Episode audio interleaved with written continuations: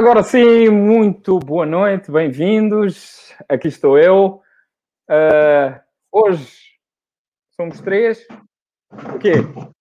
Porque Danilo, como sempre, chega a horas. estou a ser irónico. Uh, mas ficamos à espera dele. Já é o habitual, Danilo uh, chegar um bocadinho depois. Mas eu estou muito bem acompanhado com a minha co-host, Paula Cardoso. Boa noite. Olá, boa noite. E hoje a nossa convidada do lado negro da força. Hoje estamos mais uma vez assim uns quilómetros de distância. Estamos em Lisboa, estamos no Seixal e estamos em Roterdão. é verdade, fomos até Roterdão para então conhecer, porque hoje é o dia que nós conhecemos a Glória, a Glória Sofia, que aí está, ela que é poeta uh, e que vai ter muita coisa para partilhar connosco nesta nossa edição número 38, já são 38 as uh, semanas que nós estamos aqui, 38 convidados. Este, o programa do dia 18 de março, datas a reter nestes últimos dias, 15 de março de 1961. Passaram exatamente 60 anos em que milhares de angolanos atacaram as vilas e as fazendas de café do norte de Angola. Centenas de colonos morreram neste, nesta incursão e este seria o evento que viria a precipitar a guerra colonial. Por isso, são 60 anos que uh, fica a memória de uma guerra que uh, nada de bom trouxe para quem queria a independência e também para muitos portugueses, principalmente jovens, que tiveram que ir lutar por umas colónias ou por um regime uh, do qual nem eles, muitos deles, uh, sabiam porque que iam lutar. Hoje também, para mim, pessoalmente, é um dia muito especial e isto vou-vos dizer, é um dia muito especial. Eu não gosto de trazer coisas pessoais aqui para o lugar de, de fala, mas hoje é um dia muito especial. Hoje uh, faria, faria 55 anos a minha irmã, uma das pessoas mais importantes da minha vida que já faleceu. Ela faleceu em 2004, uh, com 39 anos, e uh, é uma época, ou pelo menos é um momento em que uh, este dia é sempre um momento que, que há assim uma certa tristeza em mim, mas hoje tenho aqui duas irmãs também para, para me ajudarem passámos um serão bom, porque eu tenho a certeza, durante muitos anos, esta, esta, este seria uma noite em que estaria a comemorar e sempre foi assim. E para quem sabe como é que são os cabo-verdianos, uh, os, os, os, momentos de festa são, são uh, sem dúvida, importantes. E por falar em festa, vai-se juntar aqui à nossa festa o nosso Danilo. Ai, Como é que tu levantes, abres, abres o microfone, Danilo? não estás logado, não, não estás. Já, já liguei. Olá! Olá! Boa noite, Daniel. Boa noite. Boa noite, Glória. Bem acompanhado.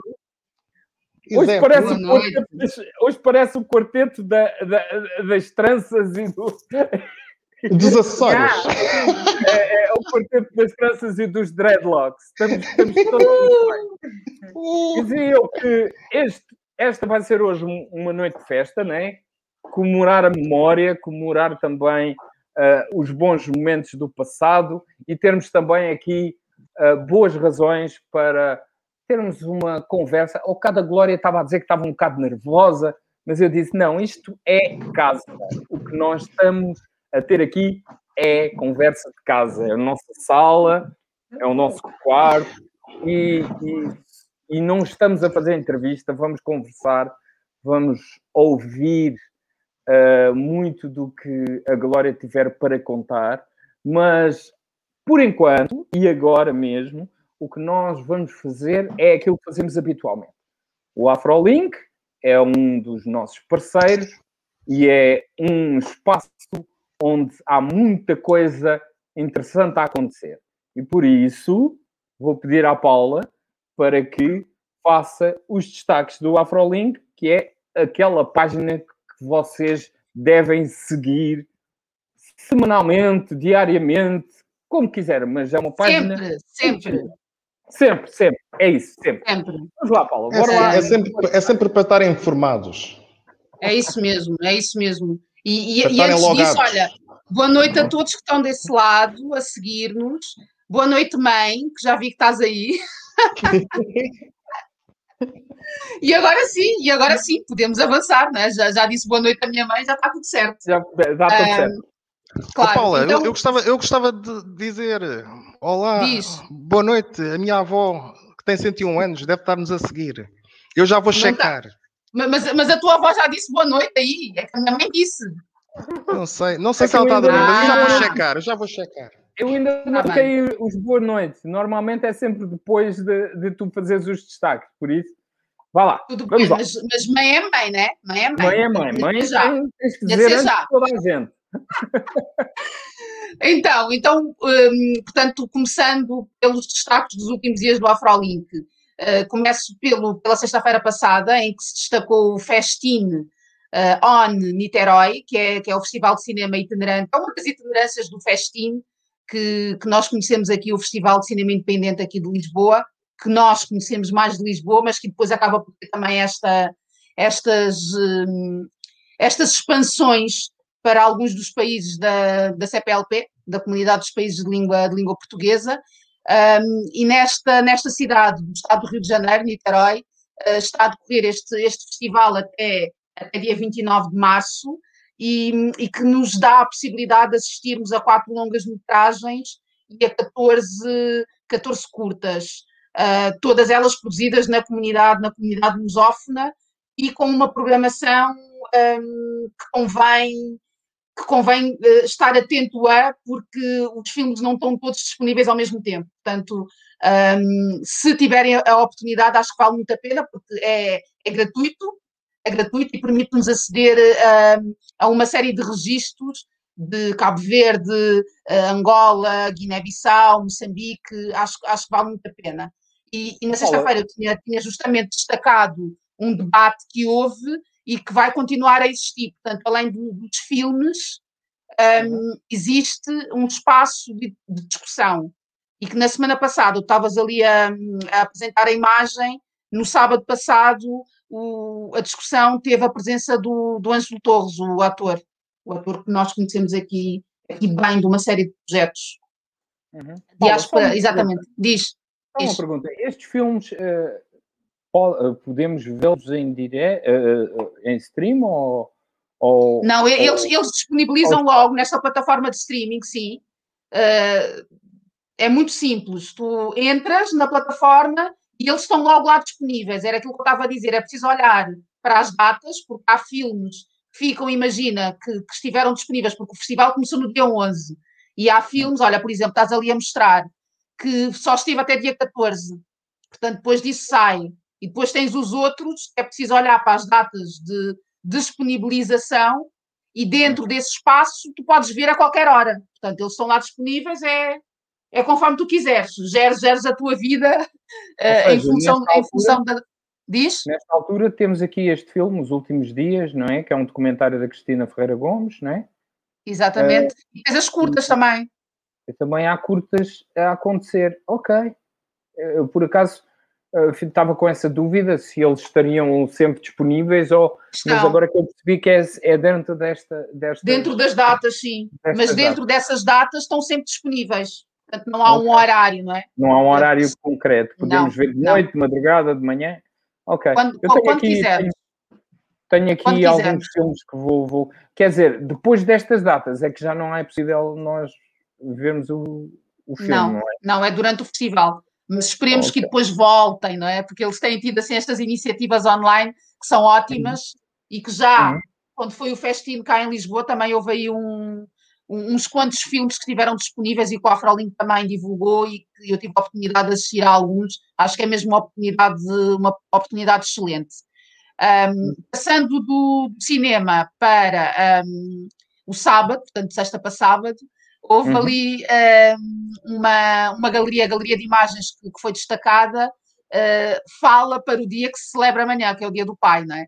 Uh, então uhum. eu achei muito, muito interessante este projeto, um, que é o, o Black Featherhood Project, uh, que uhum. parte uh, da, da constatação de, de, uma fotojornalista ou de uma jornalista afro-americana da, da representatividade ou da representação negativa dos homens negros.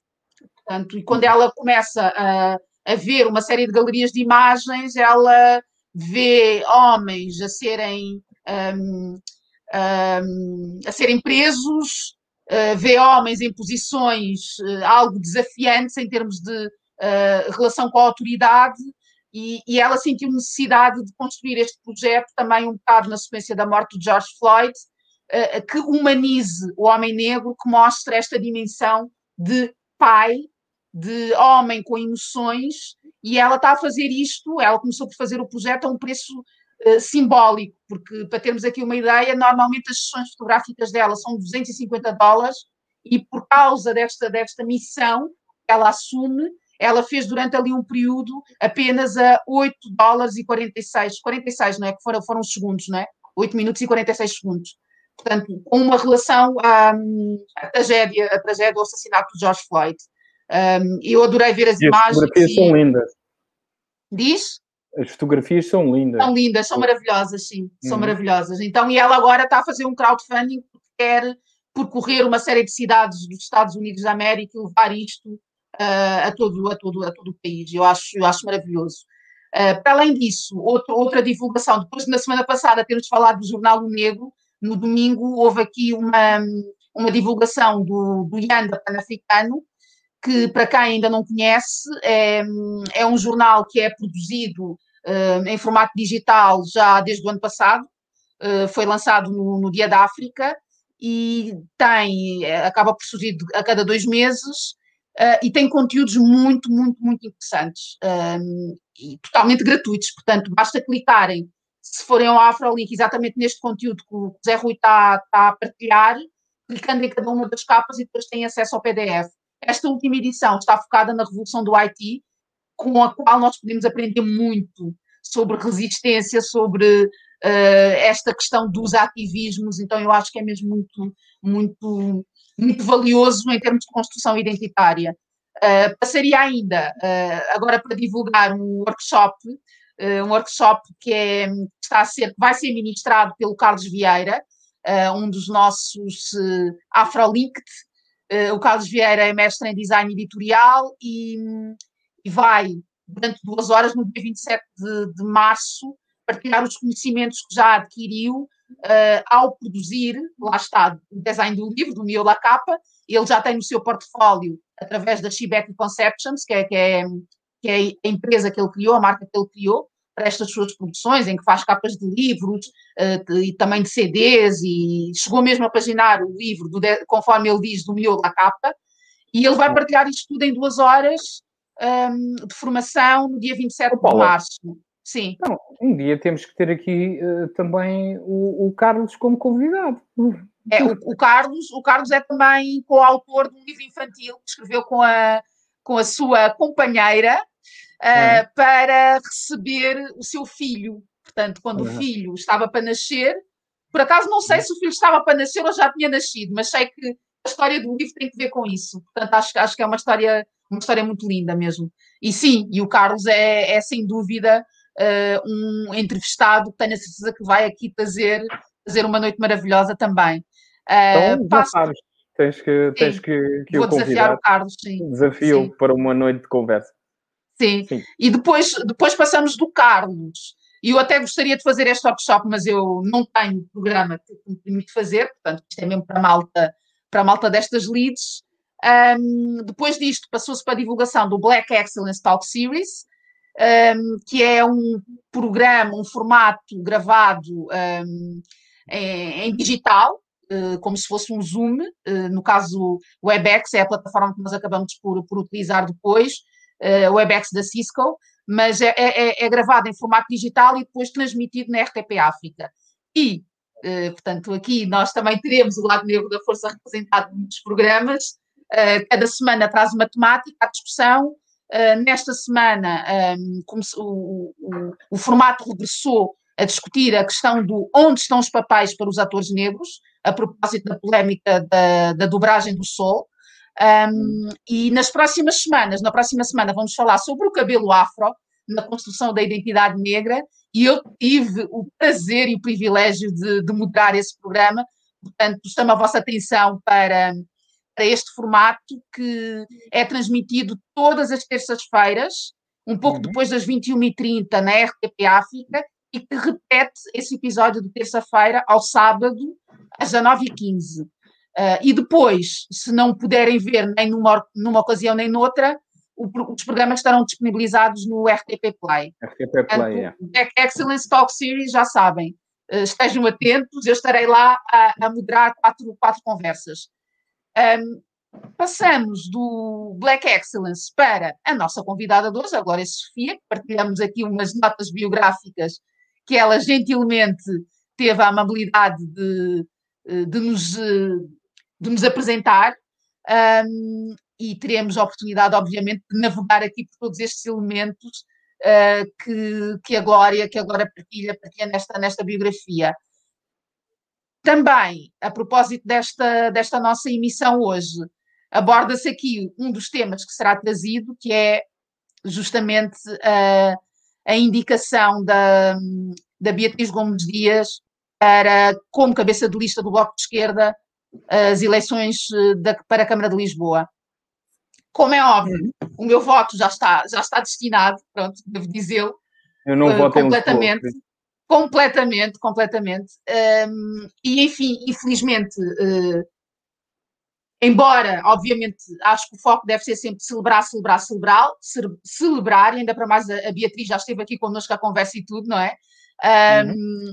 Ah, mas apesar desta celebração, e depois surge sempre aquela nuvem, não é? Uh, à volta destes nossos, destas nossas conquistas, que é o discurso de ódio que se gerou a partir, a partir desta indicação. E enfim, esta, esta notícia ou este texto de hoje acaba por trazer também essa, essa referência e sei que teremos a oportunidade de navegar sobre isso na segunda parte do programa, mas agora é tempo de ouvirmos a nossa querida Glória Sofia. Bem-vinda mais uma vez, Glória. Alô? Glória? Hello. Olá. Pronto, tivemos este espaço uh, do AfroLink. A gente já vai à conversa com, com a Glória. Eu, eu, eu, costumo fazer sempre isto, a dizer olá àquelas pessoas que nos estão a, que nos estão a, seguir. Uh, a Márcia Cristina, que disse Afro Saudações, irmão presente.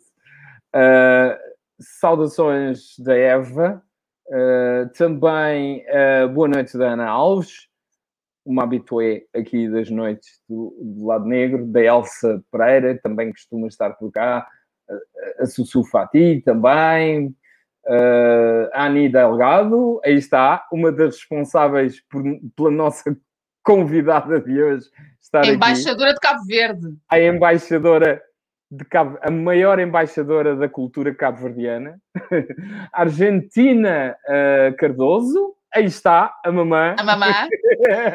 que também dá boa noite a todos, não disse só boa noite à filha. Hein? Isto dá logo para ver de onde é que vem uh, a formação. Claro, Bem, óbvio. Né? Uh, a Ana Delgado disse boa noite, Glória Sofia. Parceria Afrodescendente também é um habitual. Boa noite, família. É verdade, é um, já, já, já somos família. Uh, boa noite à Paula Fialho. A Elsa Figueiredo também é uma habituê aqui das noites. A Ana Brito também, diretamente de Setúbal, uma das habituês. Uh, a Márcia Cristina colocou aqui uma coisa sobre o 11 de novembro de 1975. Nós depois vamos aqui destacar isso, mas agora estou só a dar os boa noite. Desculpa, Márcio. Uh, o Mário Neves também diz boa noite a todos, principalmente ao meu primo Danilo.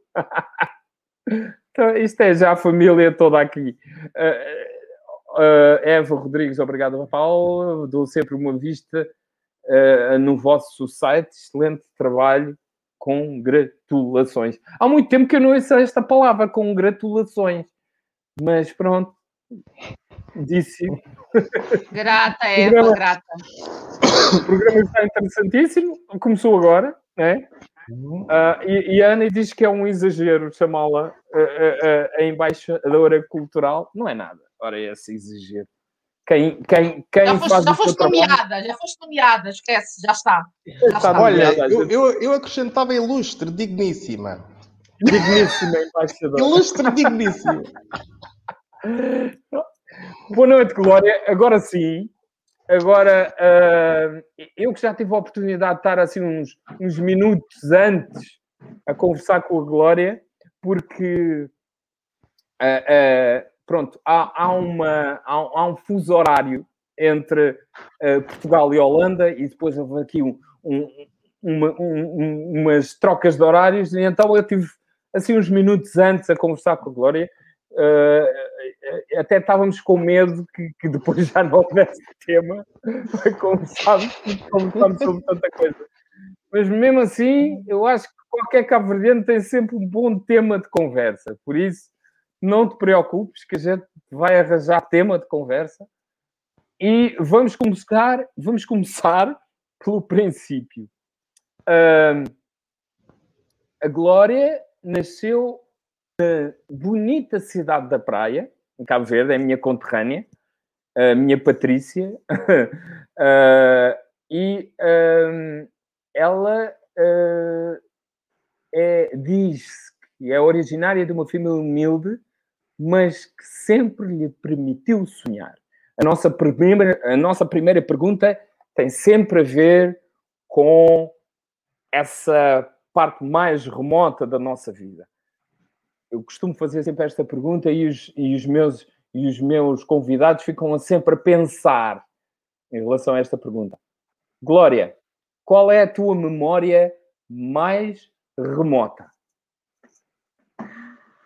Olá, boa noite a todos, eh, principalmente aos que estão nos acompanhar neste momento. Em primeiro lugar, Zerui, antes de responder a sua questão, gostaria de agradecer imenso pelo facto de eu estar aqui hoje a compartilhar com vocês um pedacinho da minha história. Mas antes de mais, tenho que agradecer a, a, a, a, a senhora Ani Delgado por ter me por ter feito a ponte, por ter feito o contato, por ter sugerido-me, por ter recomendado. Olha, muito obrigada pela, pela, por por, pela recomendação. Uh, é uma honra estar cá. Eu não tinha conhecido este programa, é, é a primeira vez. E está a, ser, está a começar com as perguntas interessantes e já tivemos uma conversa interessante e, sobretudo, pelo magnífico trabalho da, da senhora Paula Cardoso. Eu... Senhora. Meu Deus, para tudo! Para tudo, para senhora, pronto. Ah, ok.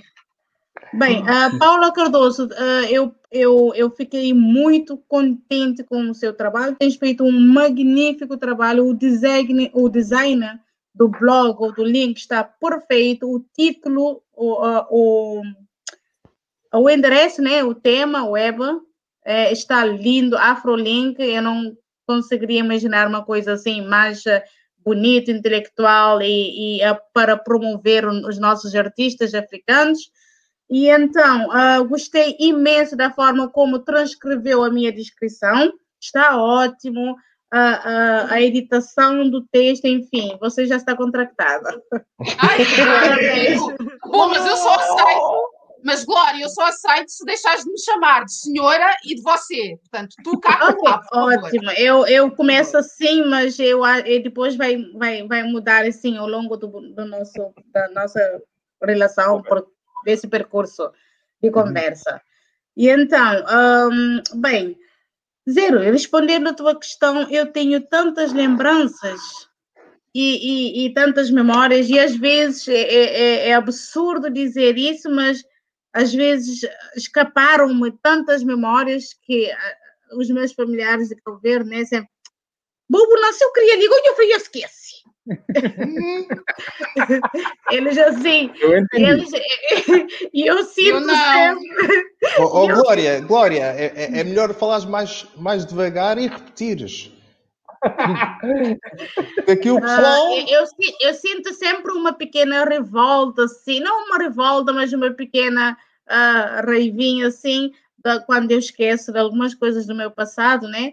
E então eu começo ali, eu às vezes, eh, inclusive, houve pessoa, né, que, que eu não via há 13 anos, eu só a via, assim, é uma jornalista cabo-verdiana, eu só a via de vez em quando na casa da irmã dela, que eu ia dela, e então ela, de longe, três, que já não vejo, quase 15 anos, de longe, e eu vi ela há pouco tempo. Então ela começou a dizer Glória, Sofia! E eu ali, ah, mas quem é este? Quem é? Estou a tentar assim, ah, ah, e eu acenei simpaticamente, cumprimentei, mas já não recordo. Quando ela chegou perto de mim, ela tinha aquela cara muito desiludida assim. Agora porque você lembra de mim. Agora não recordas de mim. Ou seja, nós, eh, eu, eu ali para explicar, não é? Porque a imigração, ele, ele deixa assim memórias, memórias cruciais, memórias às vezes que não, que não era para ser memórias, não é? Que não era necessário ser recordadas. Ahm, a imigração, mas quando a gente vem, a gente enfrenta outro mundo, outro clima, outra comida, outra cultura, outra ah, intelectualidade, tantas outras coisas, não é? Que nós temos que enfrentar e que também acabam por ser a nossa memória, e às vezes acabamos por, pelo menos eu, pelo menos, eu falo da minha experiência própria, o meu cérebro acaba por, por, por ah, deixar adormecido algumas memórias, não é? E então algumas pessoas não aceitam isso e há aquela ah, confronto. Ah, tu nasceste, cresceste aqui, agora esqueceste de mim ou esqueceste da nossa história, isso tudo. E com isso já desiludiram, já desiludiram várias pessoas. No entanto, a memória eu tenho, eu tenho sim bastante, né? Porque eu, eu fui sempre uma criança livre, dentro da minha liberdade, rebeldia, eu, tinha, eu vivi sempre a minha liberdade, principalmente de expressão, né? Porque sou uma pessoa muito autoritária e falo assim, e expresso muito bem, e, e expresso quer escrita e quer oralmente, principalmente se eu tiver assim naquela fase das emoções eh, em confusão, não é? Então, eu acho que uma das minhas memórias, assim, eu, eu tenho tantas, mas uma era eu e, e minha mãe, os irmãos, num dia do ano novo. Eu acho que nem sequer devia ter dito isso, mas eu, ultimamente tem vindo isso à minha cabeça, né? Eh, Então, era um dia do ano novo, a minha mãe, nós vestíamos, vestíamos assim, muito bonitos, né? Minha mãe vestiu bonita, e deu uma, um vestido bonito, e deu os meus irmãos todos, e fomos entrar no autocarro a passear. Então, ela, assim, ela sentou, e ela estava muito orgulhosa, e feliz e tal, e ela disse assim, ah, olha ali um homem apanhar o lixo. No dia do ano novo, este homem vai passar o ano todo a apanhar o lixo, e nós vamos passar o ano todo a passear. Eu não sei porque eh, não é uma recorda, é uma recordação assim sarcasticamente engraçada, mas é uma, é uma coisa que ficou, é tipo uma injustiça. É uma memória boa para mim, mas não é uma memória boa para outra pessoa. E, e eu tenho esta memória. Que idade tinhas, Glória? Eu não recordo, mas eu devo ter uh, 12 anos, 11, 10, essas coisas Mas, assim. mas isto foi, foi, na, foi em Santiago? Ah, foi sim, foi na praia, foi ali na fazenda mesmo, coração do Santiago, Uhum. ali, quase a subida de platô, foi sim. Uhum. Eu, por acaso, nunca estive em Santiago, só estive em São Vicente, que é, que é a minha ilha natal, mas irei, sem dúvida, da próxima vez visitar quase todas as ilhas, isto já tenho mais que certo. Ah, mas, voltando à tua, à, à tua história, tu ah, nasceste na Ilha de Santiago, não é? há pouco, naquela conversa em off nós tivemos, não é?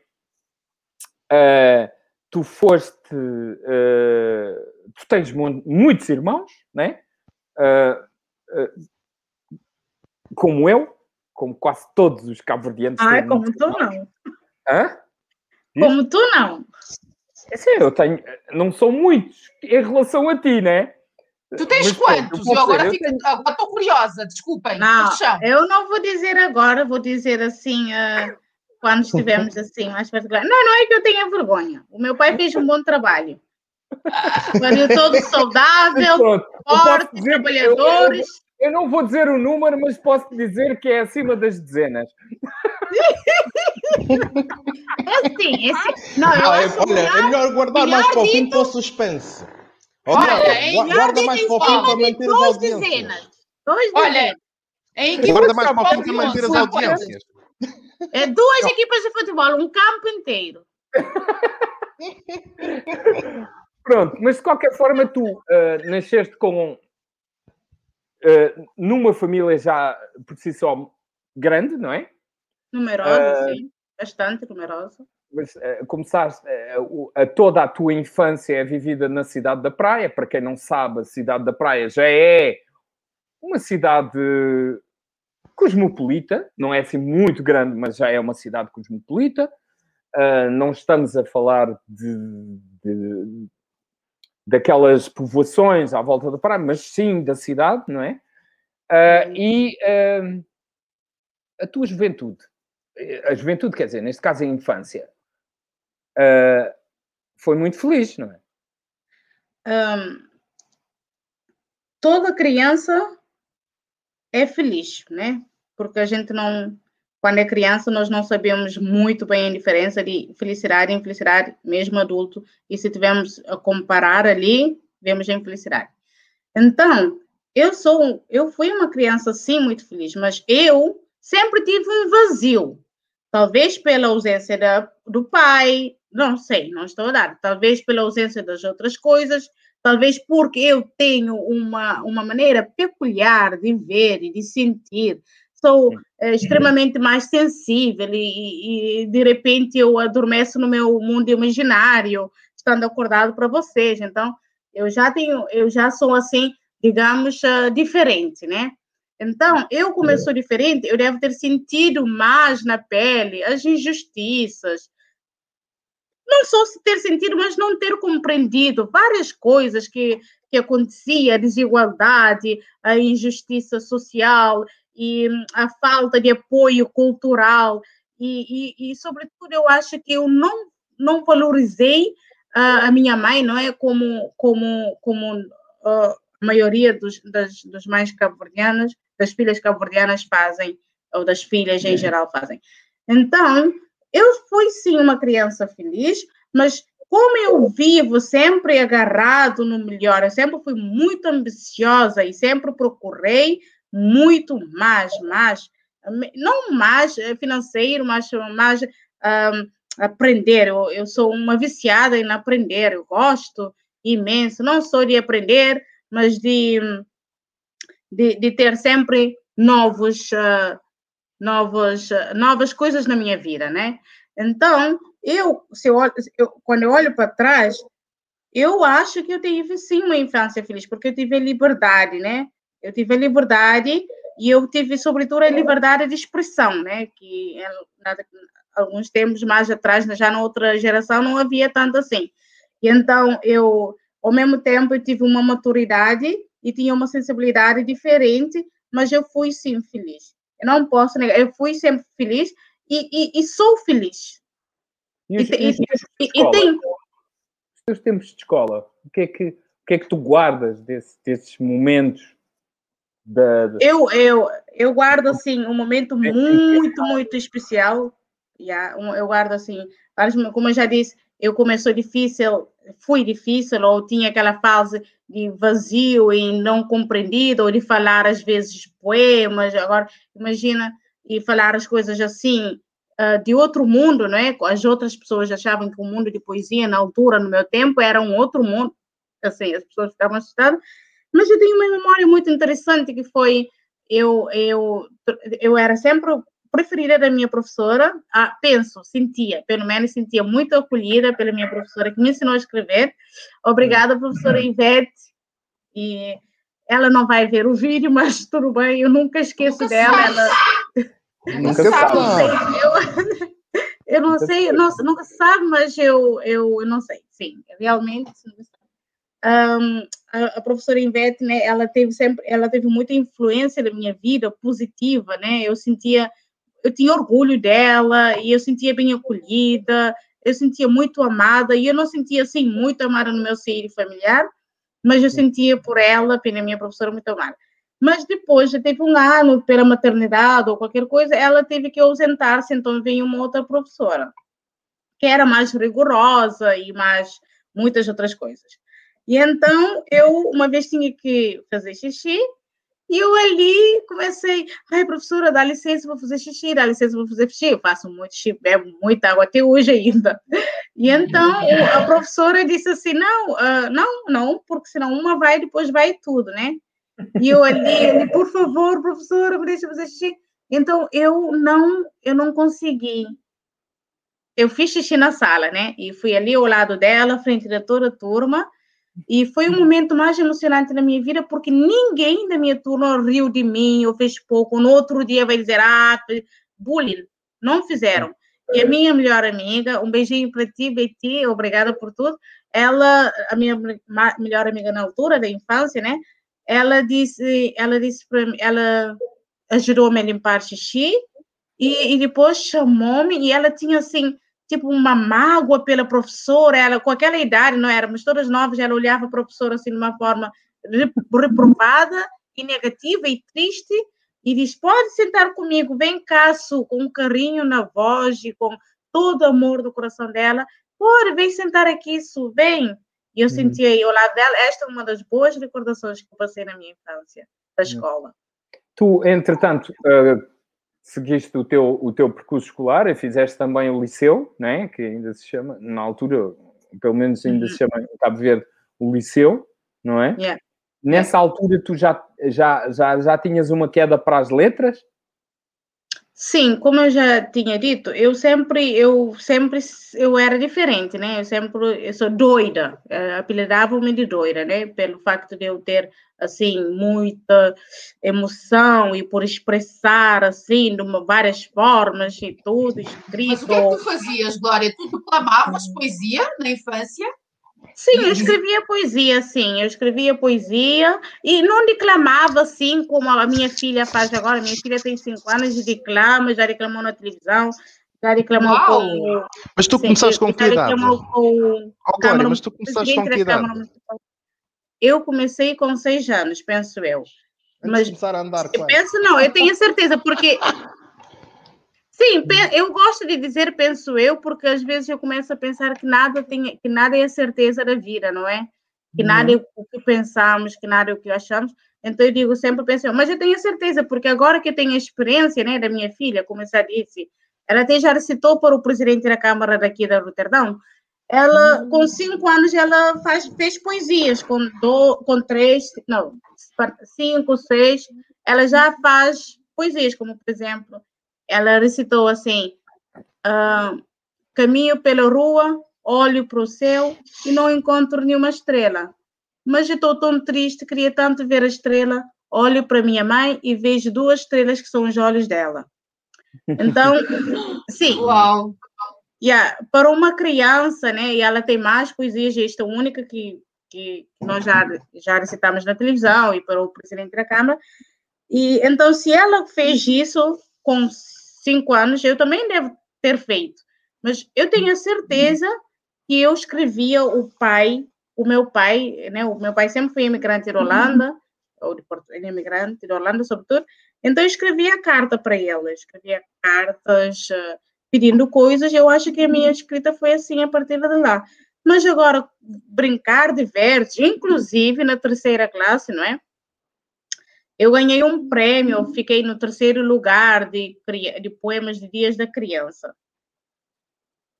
Então, um, deixa-me ver, eu olhei que é uma coisa bonita. A Glória contou a história que normalmente em Cabo Verde. Hum. Consegues ler? Sim, consigo. Está a sair, está a sair mas na altura os jovens não tinham direitos, ou mais propriamente a forma de expressar o que sentiam no momento, por uma questão de respeito aos mais. Bem, eu expressei bem, levei muita bofetada, principalmente da minha mãe, mas eu sempre expressei. Sim. Ok. Mas estavas, a dizer que, que começaste muito cedo a. Muito cedo. eu falo muito, né? Com, falo quando, muito. e eu quando- gosto de falar. quando tu vais, quando tu vais para hum, tu vais para o liceu, ah, já, já tinhas na tua cabeça o que é que tu querias seguir, Ah, se era letras, se era outra, o que é que tu tinhas na tua Eu cabeça? estava, eu, ah, eu sempre fui mediana em tudo, né? Eu sempre fui mediana, eu considero-me mediana. É, modéstia à parte, as pessoas, algumas consideram muito, espero muito, mas eu considero mediana. Eu sempre fui mediana em tudo. Então, eu tive assim, eu, eu, eu, eu, eu fui para a área de ciências tecnológicas, né? Áreas de matemáticas e tudo. Hum, E, e de repente minha vida deu uma volta, agora estou na área de literatura, né? uhum. Então, hum, eu não sabia, assim, rigorosamente qual é o caminho que eu queria seguir. Uhum. Mas não tinhas assim nenhuma orientação, nenhuma inclinação, tipo, olha, quero ser eh, professora, quero ser médica, quero ser advogada. Não havia assim nenhuma profissão de referência para ti na infância? Não, é, hum, é, hou- houve tantas, Paula, porque desde, peque, desde pequena eu queria ser professora pela influência da minha professora, né? Mas Uhum. depois, eu até, inclusive, dava explicação ainda pequena das menininhas da rua, assim, dos meus irmãos, e na tina, né? Na tina de lavar e com giz, e dava explicação e tudo. E, e depois chegou uma altura que eu queria ser advogada para, hum, para hum, Fazer saber os justiça? direitos e defender os dire- direitos das mulheres, das crianças e dos mais indefesos, não é? Chegou uma altura que eu quis ser advogada, mas depois também chegou uma altura que eu quis ser jornalista, falar e sou muito comunicativa e muito então eu sempre quis ser tudo, né? E acabei sendo nada. Por isso é que escreves, não é? E assim consegues ser tudo através de personagens, não é? É verdade, isto sim, Oh, isto é verdade. Ó, Glória, Ainda não, ainda não eu consigo, tenho- não consigo. Eu Sim, eu sim, tenho uma questão pergunta, para Daniel. ti. Eu tenho uma questão para ti. Por exemplo, eh, o, o, o crioulo, eh, tu gostando tanto de, ou seja, da escrita, de, de poesia, eh, como é que li- lida, lida, lida- lidas ou lidaste com, com a questão do crioulo, por norma, não ser escrito, ser falado? Por exemplo, eu, eu, quando estive em Cabo Verde, eu tive há, há 20 anos atrás, andava à procura de, de livros em crioulo para, para aprender um bocado de crioulo e, e não encontrei. Tu, quando eras nova, eh, como é que lidavas com isto? Isto afetou-te de alguma forma? Quise- Quiseste fazer alguma coisa para passar a escrito? Não, eu, eu sempre fui muito apaixonada pela língua portuguesa. E, e sempre quis muito aprender e a dominar bem a língua portuguesa. Então, eu nunca senti muita falta da língua crioula, nunca quis aprender a escrever, nunca tive muito interesse da língua crioula. E eu acho que eu, eu nunca, ainda não escrevo na crioula, ainda, porque eu acho que crioula é uma, é uma palavra assim tão. São conjuntos, né? É uma língua, é uma língua tão forte, né? Tão profundo. E eu acho que eu não consigo escrever assim tão forte e profundo. Então, eu nunca tentei escrever também em crioulo. Tu, tu, E nunca tu- tive dificuldade, é uma nunca coisa tive curiosa, uma coisa, uma coisa curiosa de tu falares da, da- da profundidade da- do, do crioulo, né? estamos a falar de um dialeto que, que, que provém, grande parte do dialeto crioulo vem do português, outra- outras de outras, de outras línguas, né? há ali uma mistura de, de línguas, mas é, é curioso que tu, que, tu, que tu fales da profundidade do crioulo, porque eu, há coisa de quatro, quatro anos, comecei pela primeira vez a escrever em crioulo. O crioulo sampajudo, que é diferente do crioulo badiu, né? Ah, e ah, também senti essa, essa questão de, de parece que nos falta o português para nós come- eh, eh, chega a ser mais fácil de, de, de irmos buscar a coisa mais profunda na língua crioula. Não sei porquê, É, mas é curioso. Eu, para mim, eu, eu gosto muito da língua portuguesa e gostaria de poder dominar melhor a língua portuguesa, mas agora com holandês, com inglês, com isso, com aquilo, não sei se vai. Eu escrevo apenas na língua portuguesa, eu adoro, e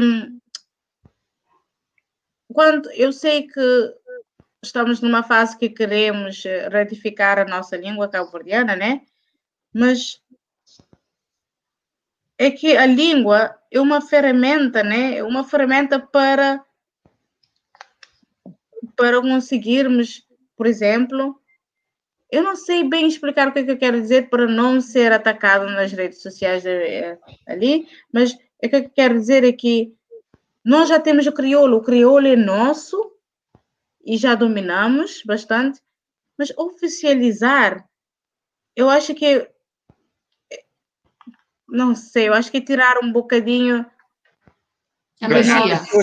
Há aqui pessoas que Yeah, já, já não é, não é bem a magia, mas é, acho o problema é que é porque o problema é que nós somos uma- um, um país assim bem pequenininho, não temos recursos naturais, nós precisamos sempre de coisas estrangeiras e de isso, daquilo, de ajudas, de vacinas, de, de comida, de isso. Então nós temos que estar a aprender as línguas que vão que depois vão nos como ferramenta para ter o sucesso, sabes? Eu não Uhum. sei explicar bem, não, não sou, mas só que eu acho que yeah, eu, pode ser que crioulo seja uma uma disciplina, né, para aprender, como o Danilo estava a falar, né, e como tu também, para aprender isso aqui, mas eu não acho que tem que ser oficializado. Neste, neste momento temos que apanhar a nossa intelectualidade, apanhar a nossa força para desenvolver o país. Não sim, culturalmente é muito importante, mas somos muito ricos de cultura, mas financeiramente, para tirar as pessoas de crises, para ajudar as mães solteiras, para ajudar as crianças uma melhor, uma infância melhor. Temos tantas outras coisas Ou para seja, trabalhar. Que, temos... tu, tá- o, que tu, o que tu estás a dizer é mais é, eh, com, com, com- ou seja, é mais uma forma de, de, de- de desenvolver enquanto pessoa e ter oportunidades, ou seja, aprender outras línguas no sentido de conseguir outras oportunidades e ajudar o país a desenvolver o país de outra forma. Exatamente, porque eu, Eu sei, eu sei eu que a maior percebo- parte dos cabo-verdianos está, está fora de, de Cabo Uhum. Verde. E- Olha, por e- exemplo, E de facto a- acaba a- por ser uma outra forma de ajudar. Ok. Sim, é, eu, eu acho que sim. Por exemplo, eu vejo nós, os imigrantes, não é? Nós saímos do nosso país e, e saímos do nosso país para buscar um futuro melhor para nós e para os- as pessoas que ficaram no nosso país, e principalmente para o nosso país, não é? E então, nós não, a maioria dos cabo-verdianos que saem, assim, se não, for, se, não, se não forem, ou não são, eu sei como se diz, estudantes, eles ah, imigram, não, não adaptam, não sintam-se incluídos, não praticam a língua, não tem. E depois é muito difícil se nós não conseguirmos incluir, aprender a língua, praticar, ter um trabalho melhor. É muito difícil também que os nossos filhos venham, os nossos filhos venham ter o sucesso. Os nossos filhos acabam por seguir o nosso exemplo e não aprender também, ou aprender o mínimo, ou, sabe? Então eu acho que se nós. Agora vou, vou aqui só destacar, há aqui, há aqui alguns comentários que vale a pena destacar. Eh, o, o Lili Correia diz que a Dicla Gonçalves escreve poemas em crioulo. Vou, Paula, fixa aí esse, esse nome, Dicla Gonçalves. Eh, Está-me conhecido escreveu- referenciado. a Annie- A Annie escreveu aqui, José Rosário, a língua portuguesa já é escrita há mais de um século. Pois, eu também, eu também não disse que não, mas de qualquer forma, eh, a, a- a nossa embaixadora eh, vai fazendo aqui as suas, os seus remarks e a gente vai, vai ficando, ficando atento. eh, e ela diz que a base da cultura é um povo, de um povo é a língua, sem dúvida. E há aqui outra. oh, oh, oh, o Lili Correia disse para darmos um olho na, na, na página da, da Dicla Gonçalves, seria uma ótima convidada. Fica aqui a sugestão. E a Eva Rodrigues, a Eva, a Eva Sanches, disse eh, que eh, o crioulo não é dialeto. Eh, pronto, fica aqui também esta. Esta, eu sempre tive a ideia que, que ainda não tinha sido oficializada como língua e que, que ainda era ah, ah, dialeto, mas há aqui mais coisas, há aqui muita gente a escrever. Há aqui muita gente a escrever. Ó Zé Rui, deixa-me aproveitar a dica enquanto tu estás aí a, a ver. Eu queria dizer aqui três coisas. A Uhum. primeira coisa é uma provocação à Paula. Eu já Paula. Paula, tenho aqui também o meu primo Mário Neves. Uhul!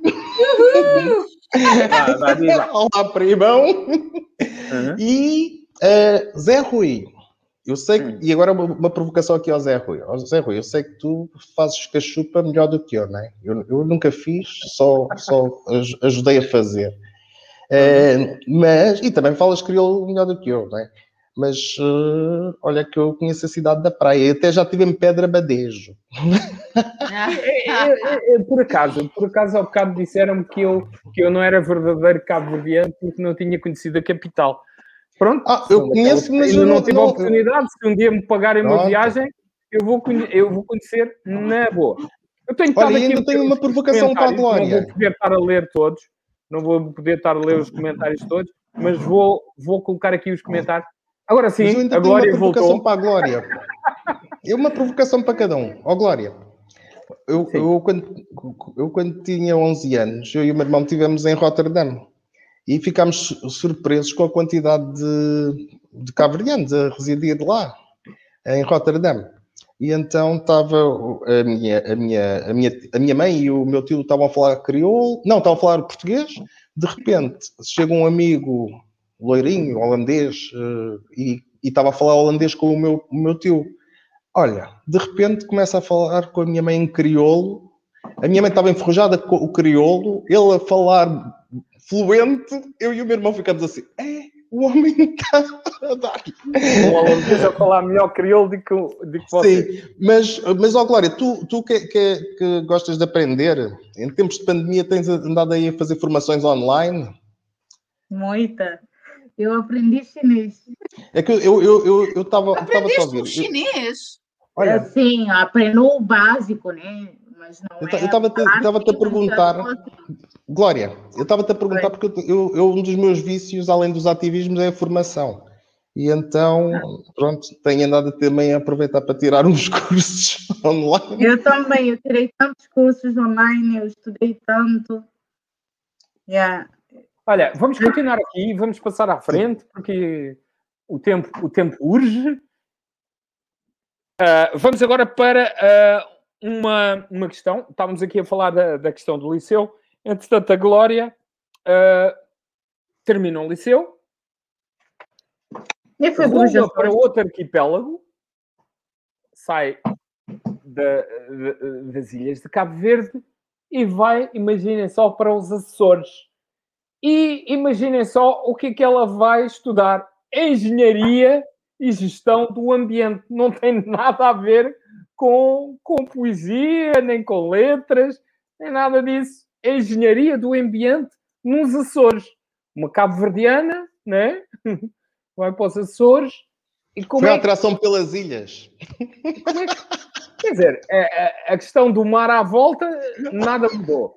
Tiveste Mas- aonde? Chegaste, Eu na chegaste a, terceira. estiveste na Eu terceira. acho chegaste- que eu acho que essas coisas do destino eu, eu antigamente não acreditava no destino, mas agora vocês falando, né? Vem assim, ilha. Cheguei, fui para a ilha, não, não sabia o que queria ser, mas eu não quis parar, quis sempre tentar e continuar. E tem essas coisas quando eu começo, quero terminar. Então eu acho que foi por aí, eu acho que ac- acaba na palavra destino, né? Uhum. E como é que foi a experiência de sair de Cabo Verde, ir para uma ilha que é completamente diferente, Açores, né? Estamos a falar de Portugal, eh, mas ilhas. E tiveste de aprender Caminho, uma né? outra língua, não é? Sim, sim, Uma sim. outra é língua, que é um português um é quase um português diferente. É. Entender o português de açoriano. Se bem que tu disseste que foste para que ilha? A terceira, né? Na terceira, sim. Também falam bem que não é, que não é tão. Não é tão. Não é Como um rabo de peixe. tão, tão coisa Yeah. como o de São Miguel, né? Não, não é. É Olha, com-. Ah, Ó Zé Rui, Mas- com, com o sotaque. foi, olha, foi, com, foi difícil a, a adaptação nos Açores? Eu, eu agora que eu olho para trás, não é? Eu agora tenho que olhar para trás. Eu acho, na altura, né? A gente sempre acha que enfrenta uma drama, que uma coisa. Ai meu Deus, eu estou no outro país sozinha, isso aquilo. Mas eu tive a sorte muita sorte, porque eu fui muito bem recebida. Foi muito bem amada e foi muito bem apoiada. Tive todos os tipos, todos os tipos de apoio. Eu, uh, eu sempre tive um muito problema de autoestima e quando eu cheguei lá, eu pensava, eu, engenheira. E o meu professor disse assim, se todos os alunos desta universidade passou, tu também vais passar. Então, eu, eu, tive muito apoio, tive amor, tive financeiros, apoio, tive, tive todo tipo de apoio. Eu gostei tanto de ver nos Açores. Eu tenho, na altura achava que não gostava, que uma ilha pequenininha, que as colegas, porque eu queria, eu, eu queria mais coisas, eu queria que eu e os meus colegas escrevêssemos um livro de trabalhos feitos, não é? Durante a licenciatura e depois para para os outros que vão entrar, eu queria, eu queria tantas outras coisas, mas as minhas colegas, não é? é éramos de mundo diferente. Todas já estavam com 20 anos, já estavam namoradas, não, sim, namoradas há 7 anos, há 7 anos. Por exemplo, com 20, 19 anos já estavam namoradas, 5 anos, e já estavam a arrumar assim para casar. E na altura que eles estavam ali, eu quero escrever os livros, eu quero fazer uma reunião, eu quero fazer isso. Eles queriam é, ver a receita ou ver a, a flor do casamento que vai usar aqui no cabelo, isso aqui. E estávamos, eu e os meus colegas, não temos bem porque estávamos completamente nos mundos, estávamos completamente, não se conseguimos encontrar. E eles, ah, Glória, ah, não, ah, não. Então, Olha, a Márcia pergunta aqui. A Márcia pergunta como é que foi a recepção na Ilha Terceira a nível Como eu já tinha dito, uh, eu sempre, eu lá consideraram-me sempre exótica, né? Eu, eu, e eles tiveram a sorte, tiveram o azar, os terceirenses, né?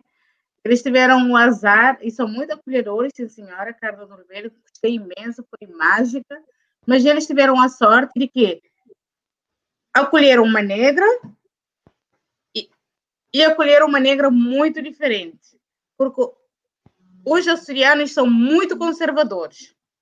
Hum.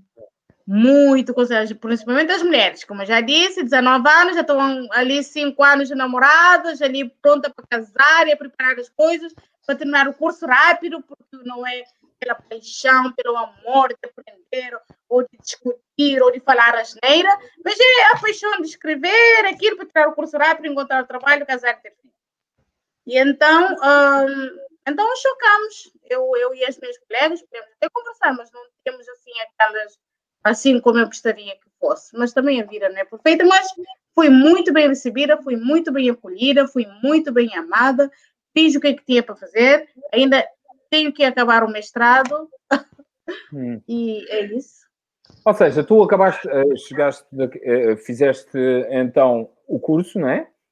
como, como o teu professor queria. um, e, uh, e depois dos Açores, qual é que foi o teu.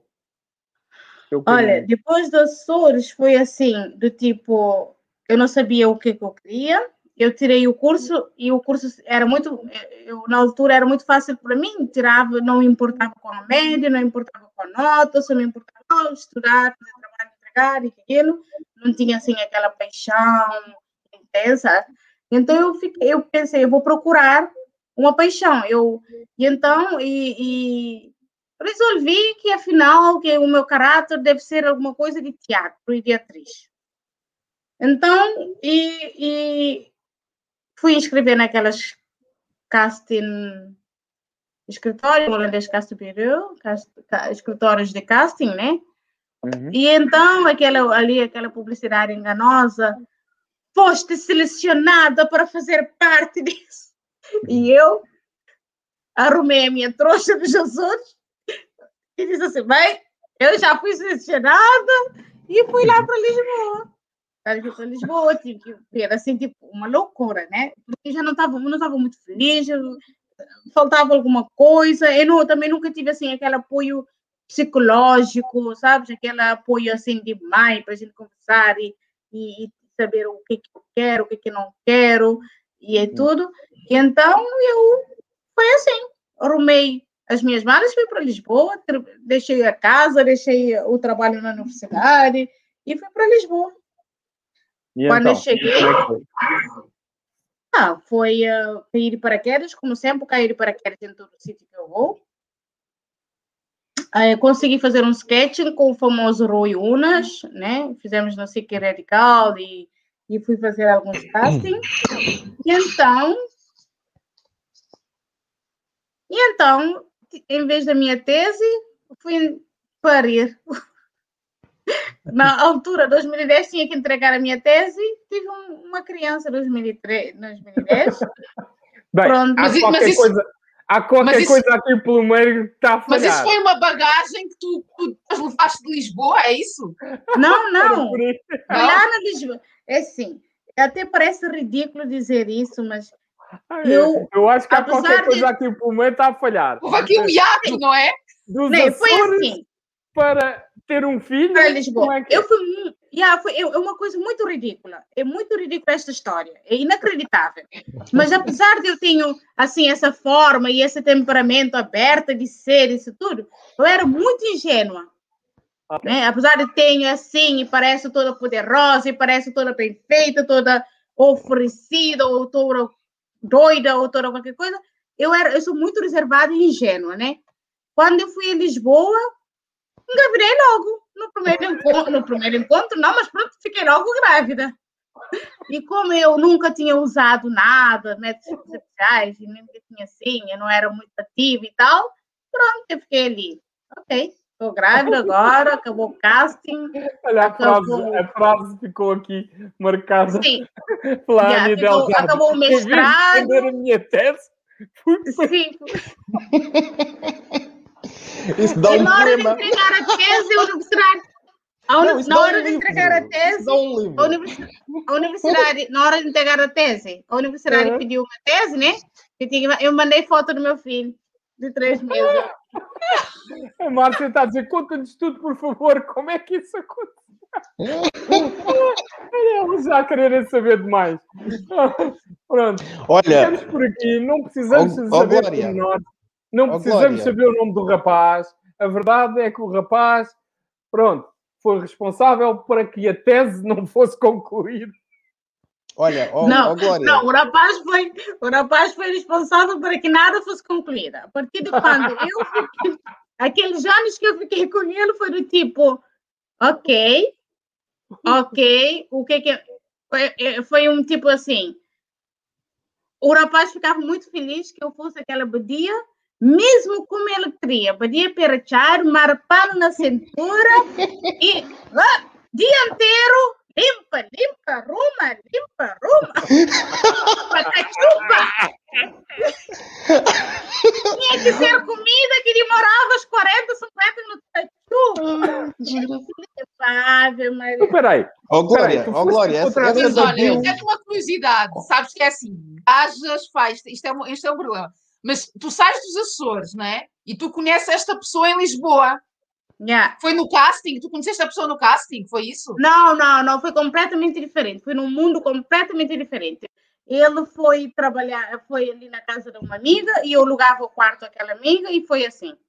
Ah, Ó, Glória, Ele, no- no- o nosso mundo nunca se encontrou em nada. ok. Ele Nem era na literatura. Glória, Glória, ele era Badil? Sim, é Badil. É. Badil branco, mas é Badil. ó, Glória, essa, essa aí superou. Uma, uma pessoa que estava para fazer a tese, depois foi parir, superou. Olha, Ai, eu, eu, eu, eu, eu acho que eu tiro o chapéu. Às vezes o, o, pessoal, o pessoal dizia assim, então, mas, ó Daril, então tu tiveste um grupo de rap durante um ano, o pessoal não acabou com a banda porque não conseguimos marcar ensaios e depois as mesmas pessoas que fomos criar uma organização de música clássica, mas essa e a coisa resultou. Mas essa aí, essa aí supera fazer uma não, tese. ainda tem a parte de entregar a tese, não é? Eu entreguei a tese, começaram, eu mandei foto para a senhora da quando pediu, ah, olha aqui.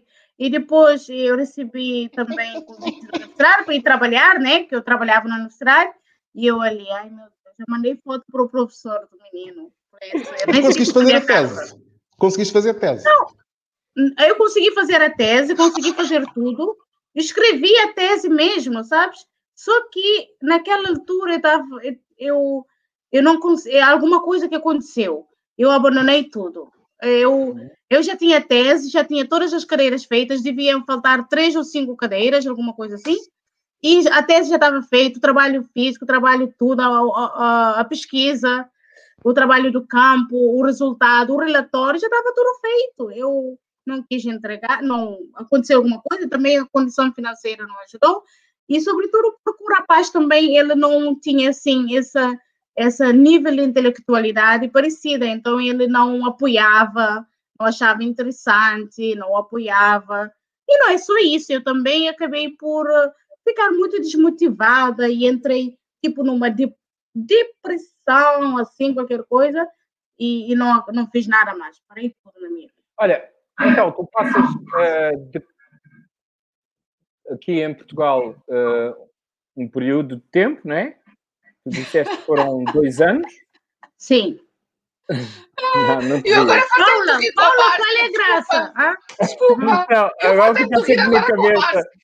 Fica sempre na cabeça a defesa da tese que deu o direito a uma criança. É verdade.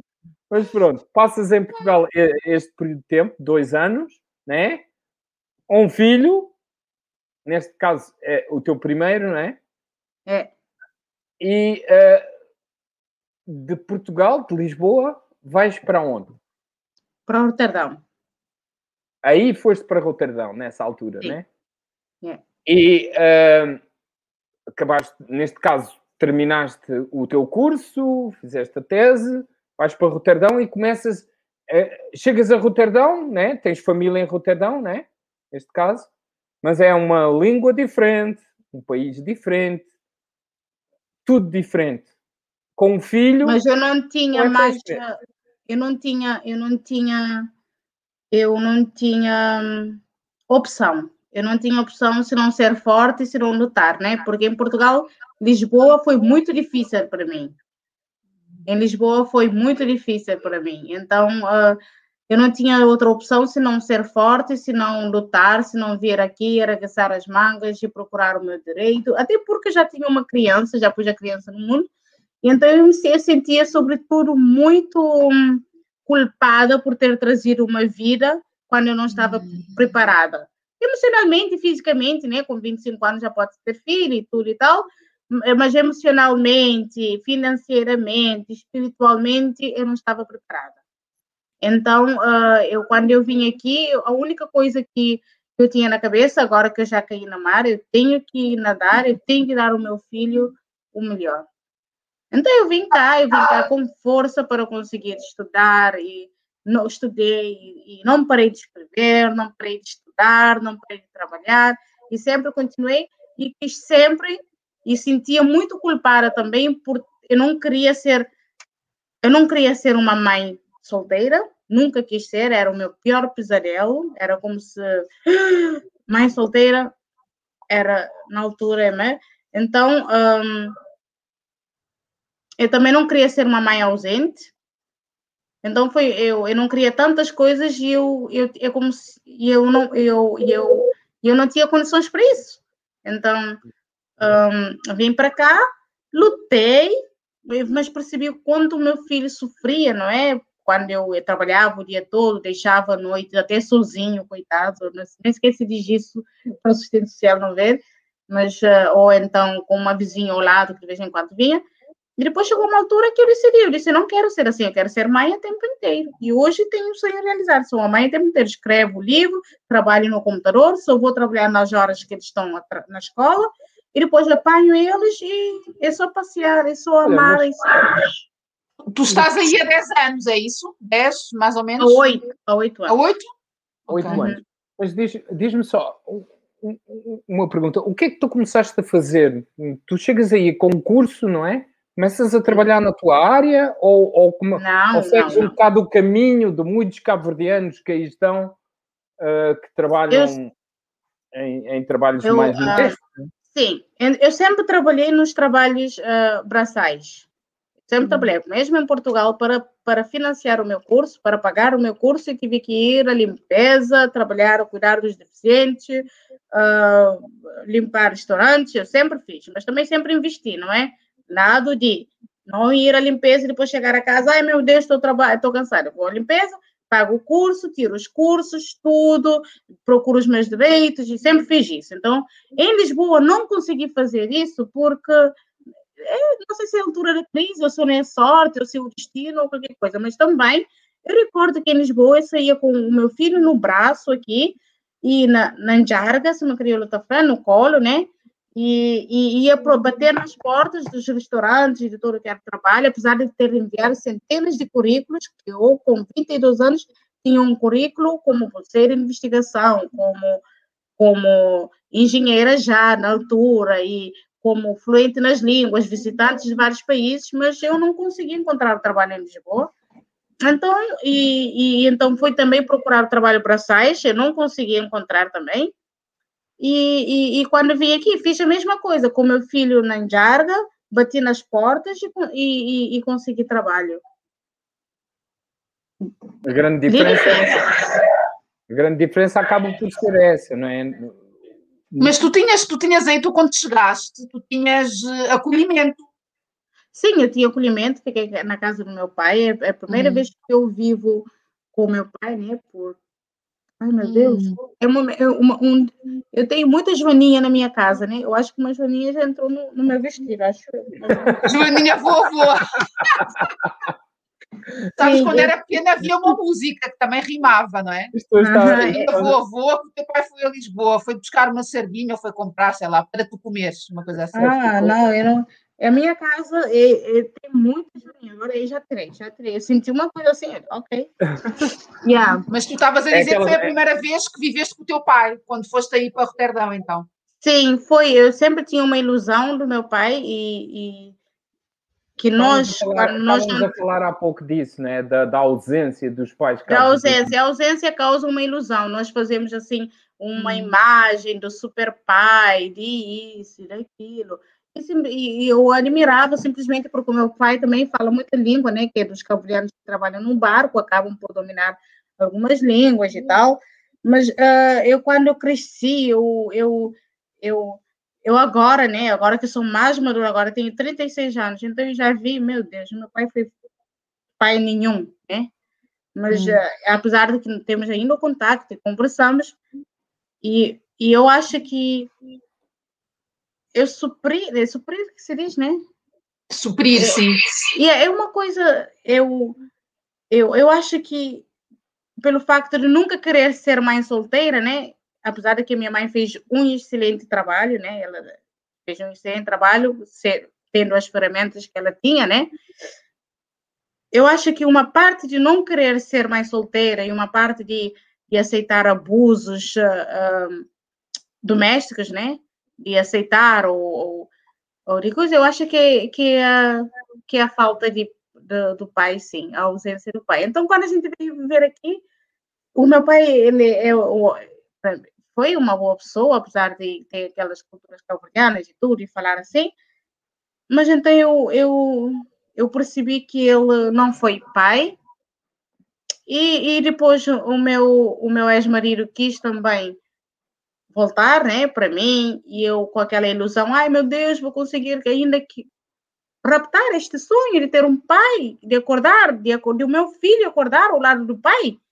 Era a única coisa que na vida, eu, a minha amiga, né, a minha amiga agora vive no Colorado, a gente estudou na universidade junto, ela diz, não, o teu sonho era só isso, Glória, tu não querias ser engenheira, não querias ser, só querias que o pai do teu filho estivesse contigo, e o amor numa casinha, e ela sempre uhum. falava isso, então, eu, é um sonho tão pouco, né, e então é um sonho que me fez sofrer tanto, né? Porque eu agora não tenho este amor numa casinha, né? Eu tenho um amor na minha na casinha, eu e, os meus filhos temos um amor mesmo, mas o meu filho não acorda todos os dias com o pai dele. Então, isto ainda agora já já consegui tratar-me sobre isso e já consegui aceitar, mas ainda eu sinto uma pequena dor e a culpa enorme de não ter feito a escolha boa e de não ter um, e, e, não ter feito e ter deixar os meus filhos viver o que eu vivi.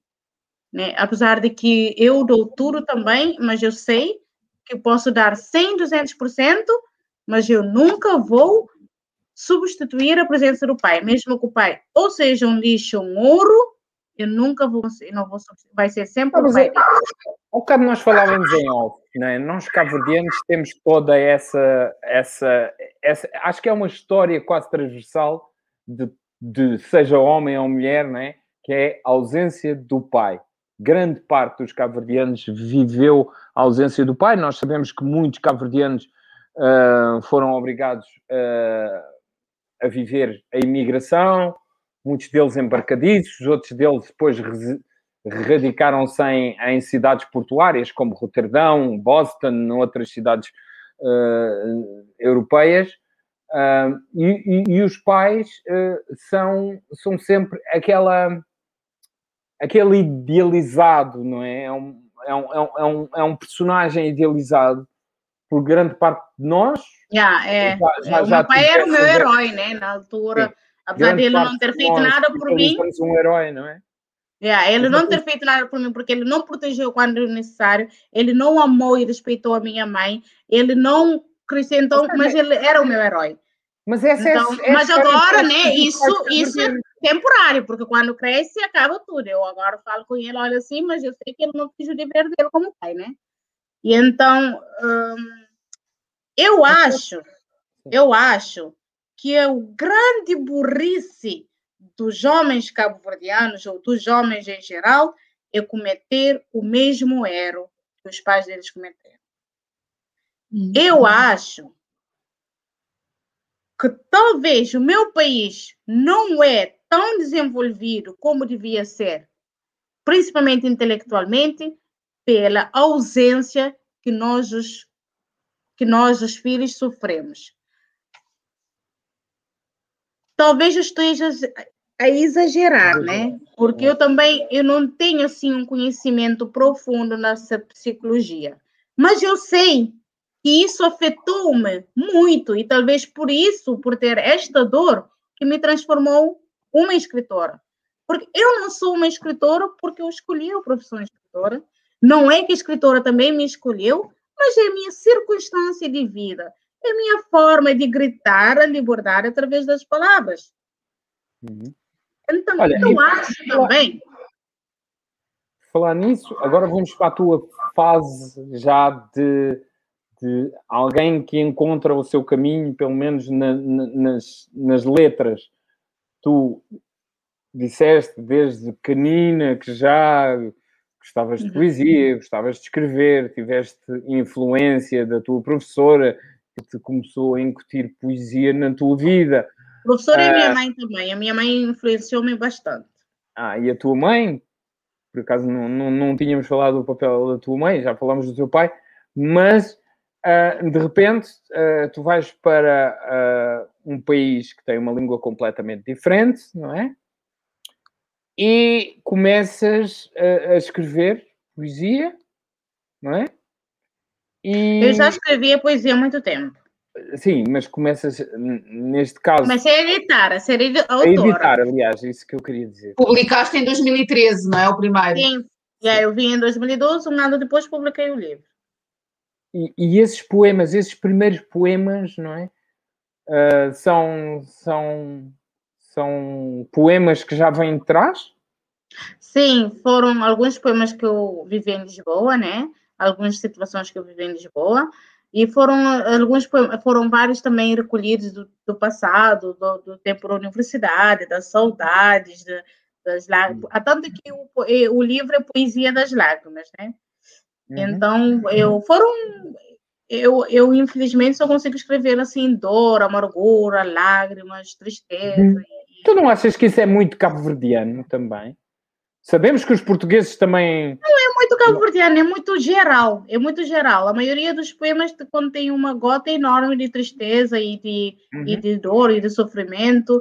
Eu acho que é a forma da, da, da, da alma, né? Lavar, expressar. A poesia acaba sendo, né? Uma, uma, uma lágrima da alma. Eu, acho- eu acho que, eu acho que isso pode estar relacionado com é, tipo Morna. a Morna e o Fado. Eu percebi a pergunta do Zé Rui. Eu acho que a Morna e o Fado estão muito. Uhum. É, ela é muita saudade, muita lágrima. É, é, nó- nós, nós somos sempre, né? Por exemplo, o nós, Flamengo já nós é somos filhos, diferente, sim, né? somos, somos, somos, fi- somos filhos de- dos portugueses, né? Então, acabamos sempre por herdar, claro, muitas coisas. Como, É. como um filho a herda dos pais. Uhum. Mas para além Olha- da poesia, tu, tens- tu tens também literatura infantil, não é? Sim, é verdade, Paulo. Obrigada pela questão. Os meus livros infantis, ela, ela, ela- eles só nasceram com os meus filhos, não é? Por exemplo, Uhum. o primeiro livro, o meu filho era, ele assim, ele, ele é uma os meus filhos são gerais muito felizes. Então, o Gabriel, né? Ele era, ele era muito tranquilo, muito energético. Então, eu tinha que arranjar uma forma de explicar a ele as coisas. Então, de repente, nasceu o livro, né? Que é o Abriel, né? E então, ah, e, e o segundo livro infantil foi também a forma de contar a história que a mãe e o pai não vai viver mais juntos, né? E então, ahn, é difícil para uma criança saber disso, e o Gabriel sofreu imenso, né? As crianças todas, nós todos, Mas sofremos eh, desculpa imenso. só, desculpa- desculpa só perguntar, o Gabriel é o primeiro, é o segundo ou é o primeiro? Yeah, é a tese, o Gabriel é a tese. É Ah, é a tese. tese. O Gabriel é a tese. O, Yeah, ok, o Gabriel é a tese, né? Alice e a menina. Ah, Alice. Ah, ok. A Alice e o Gabriel. Sim. mas o, o livro que tu escreves infantil era para o Gabriel. Sim, o primeiro livro era para o Gabriel, que eu contava muita história ao Gabriel, e depois, ah, e, e ele era muito exigente, né? Tens que contar a história, tens que ler a história, tens que ouvir a história, tens que inventar uma história e ainda tens que ouvir ele a inventar a história. Então, Uau. e, já, sim, foi muito, ele era muito exigente para dormir, e foi ali que nasceu o livro Gabriel, e o segundo livro, que é o Ursinho Rabi, também que é para o Gabriel, era hum, é, para explicar o divórcio, né? Viver em duas casas. É um ursinho que acaba por viver em duas casas. E então eu escrevi aquilo. E a Alice não está assim com ela?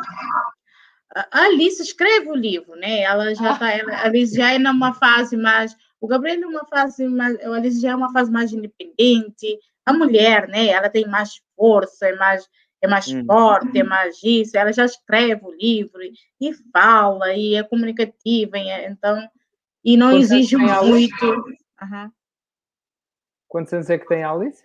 Alice vai Cinco. fazer seis, vai ter Seis. cinco. Sim, obrigada. Fogo, Paulo, investigaste muito, é? Não, tu disseste já na conversa. Ah, ok. Eu pensei que. Sim, a Alice tem cinco anos. As, as, as, as mulheres eh, eh, fixam-se mais na- nas datas na- É verdade. nos números. Já ouvi Eh, falar sobre isso. Sim, porque quando tu disseste de declamar a poesia, disseste que ela tem 5 anos, a minha filha tem 5 anos e não sei o quê. da- ah, ok. Eu agarrei aí, sim. Ah, ok. Então, a Paula olha, dá para call center. A Paula dá para call center. Olha, a, Paula, já fiz a Paula- a Paula- já fiz. a Paula está a fazer um ótimo trabalho, que continue a fazer assim. Eu gostei imenso do website. ah, E da-. É porque até o conteúdo, a- a- o design, o design, a, a foto de destaque, as letras, está perfeito, está ótimo. Grata. Estás a ver? Mais um elogio. Olha, ah, mas para quem não sabe, ah, ahm, tu já tens um currículo, é assim, há muita gente que não sabe, mas tu, para uma, uma, uma, uma, uma caverdiana que vai para os Açores, depois vem para Lisboa fazer uma tese, depois de repente ah, ah, imigra para, ah, para Roterdão, né? sem, sem qualquer eh, sem qualquer eh, visão ou qual- para um país com uma língua diferente, com, com tudo diferente, começar, de repente, tu eh, lanças-te no mundo da, da poesia e dos livros infantis e, para quem não sabe, já participaste em, em festivais internacionais, já foste convidada para ir aos Estados Unidos, apresentar eh, o teu trabalho, tens a tua poesia já, podes dizer, já foi, a tua poesia já foi uh, traduzida em quantas línguas? Mais de 15 línguas já. Epá, eu fico. fico. Eu, eu, quando ouvi tu dizes isso, eu. Epá, deve ser um orgulho imenso, né? Uma menina que, que sai de Cabo Verde. De, não, não, Olá, Hã? Felipe, tudo bem? Só um minuto. Olha, o Felipe era o. o devia ser. O, o, Felipe devia ser padrinho do, da tese, né? O Felipe devia ser. e eu, eu, gosto.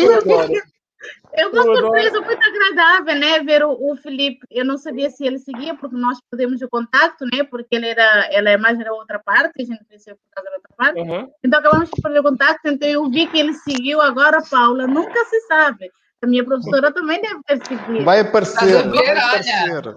Sim. Um beijinho, Felipe. A tese está enorme. Eu, eu, acho, eu acho que agora, agora vamos sempre referir-nos a criancinhas como tese. Olha a tua tese! Tese. Um, vamos mas... pular para uma coisa mais interessante. Antes de isso, eu vou, eu vou gostar de ler um poema para alguma das pessoas que estão a assistir. Se é possível, é possível claro ler um poema aqui para é eles. é a primeira vez que nós, nós temos aqui declamação de poesia e faz todo o é? sentido, oh, né? okay. Passamos, passamos para passamos para uh, esta tua fase, né, de, de começares a mostrar poema, a poesia e, e ser uh, ser uh, traduzida em tantas línguas. Mas já, Vamos lá ouvir. Sim, eu realmente tive muita sorte porque eu costumo dizer, né, que todos os poemas, todas as palavras que nós tiramos da alma é valorizado, tem um valor poético, não é? Hum. E então eu consegui, eu, eu acho que eu consegui por causa da, da, eu acho que é como como eu já tinha explicado, é como um olheiro, não é? Toda área tem um olheiro área da dança, área de arquitetura, área de literatura, área da Paula, todos têm um olheiro. Agora, é a questão, o futebol tem um olheiro, né, que escolhe uh, o futebolista para o seu time, ou, o futebolista assim, eu acho que a poesia também tem um olheiro secreto. Então, foi assim que alguém gostou imenso, eu não sei quem é, nunca vou saber, porque era secreto, e nomeou-me por um dos prêmios mais importantes da literatura do mundo, né? Eu era uma dos 20 nomeadas. E então não ganhei, mas ganhei ao mesmo tempo porque forneceram os meus contactos para várias entidades culturais da, e, e, foi assim que eu acho que passei a ser valorizada e conhecida uh, no mundo da literatura. Uhum. Então, continuem a escrever, continuem a trabalhar, fazem aquilo com amor, com coração, sem saber se o olheiro vai ver ou não. O que importa é ser o feliz no, no, durante o percurso, ou desabafar, ou fazer aquilo que tem que fazer. Se o olheiro parecer tudo bem, se o olheiro não parecer, também já fizeste. Eu tive a sorte de ter o olheiro, foi por isso que eu fiz, que eu consegui ter este sucesso. Mais de 15 línguas traduzidas, mais de 20 antologias em todo o mundo. Índia, China, Hong Kong, eh, Bolívia, Europa, América, enfim, foi devido a, a, a isso, nunca desisti também.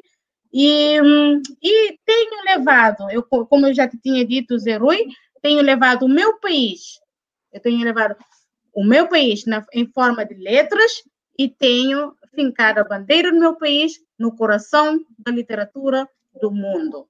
Então, estou orgulhosa e eu estou muito feliz de estar cá, porque em Portugal, que eu vivi, em Lisboa, sobretudo, passei os meus dois anos, e também fui lá muito motivada para publicar o livro, porque eu frequentava Tortulha, literatura. Eu, apesar de ter parado, nunca parei, porque durante a maternidade, né, fui fazer uns cursos profissionais, sistemas de gestão de dados, isso, daquilo. E então também frequentava tortura da literatura que me motivou a publicar, que começaram a aplaudir sempre que eu li o poema, parabéns, bravo, muito bem, tens que publicar, e foi a partir dali que eu comecei.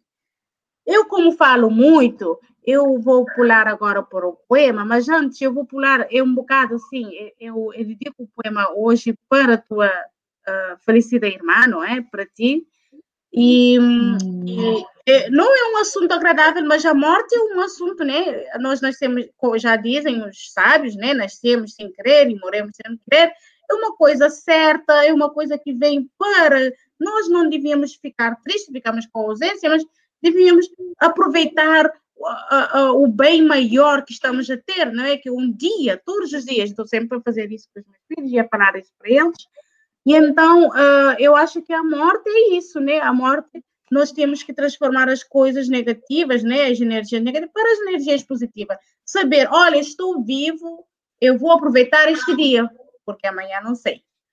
Então, para a tua irmã, eu digo assim: a morte injusta.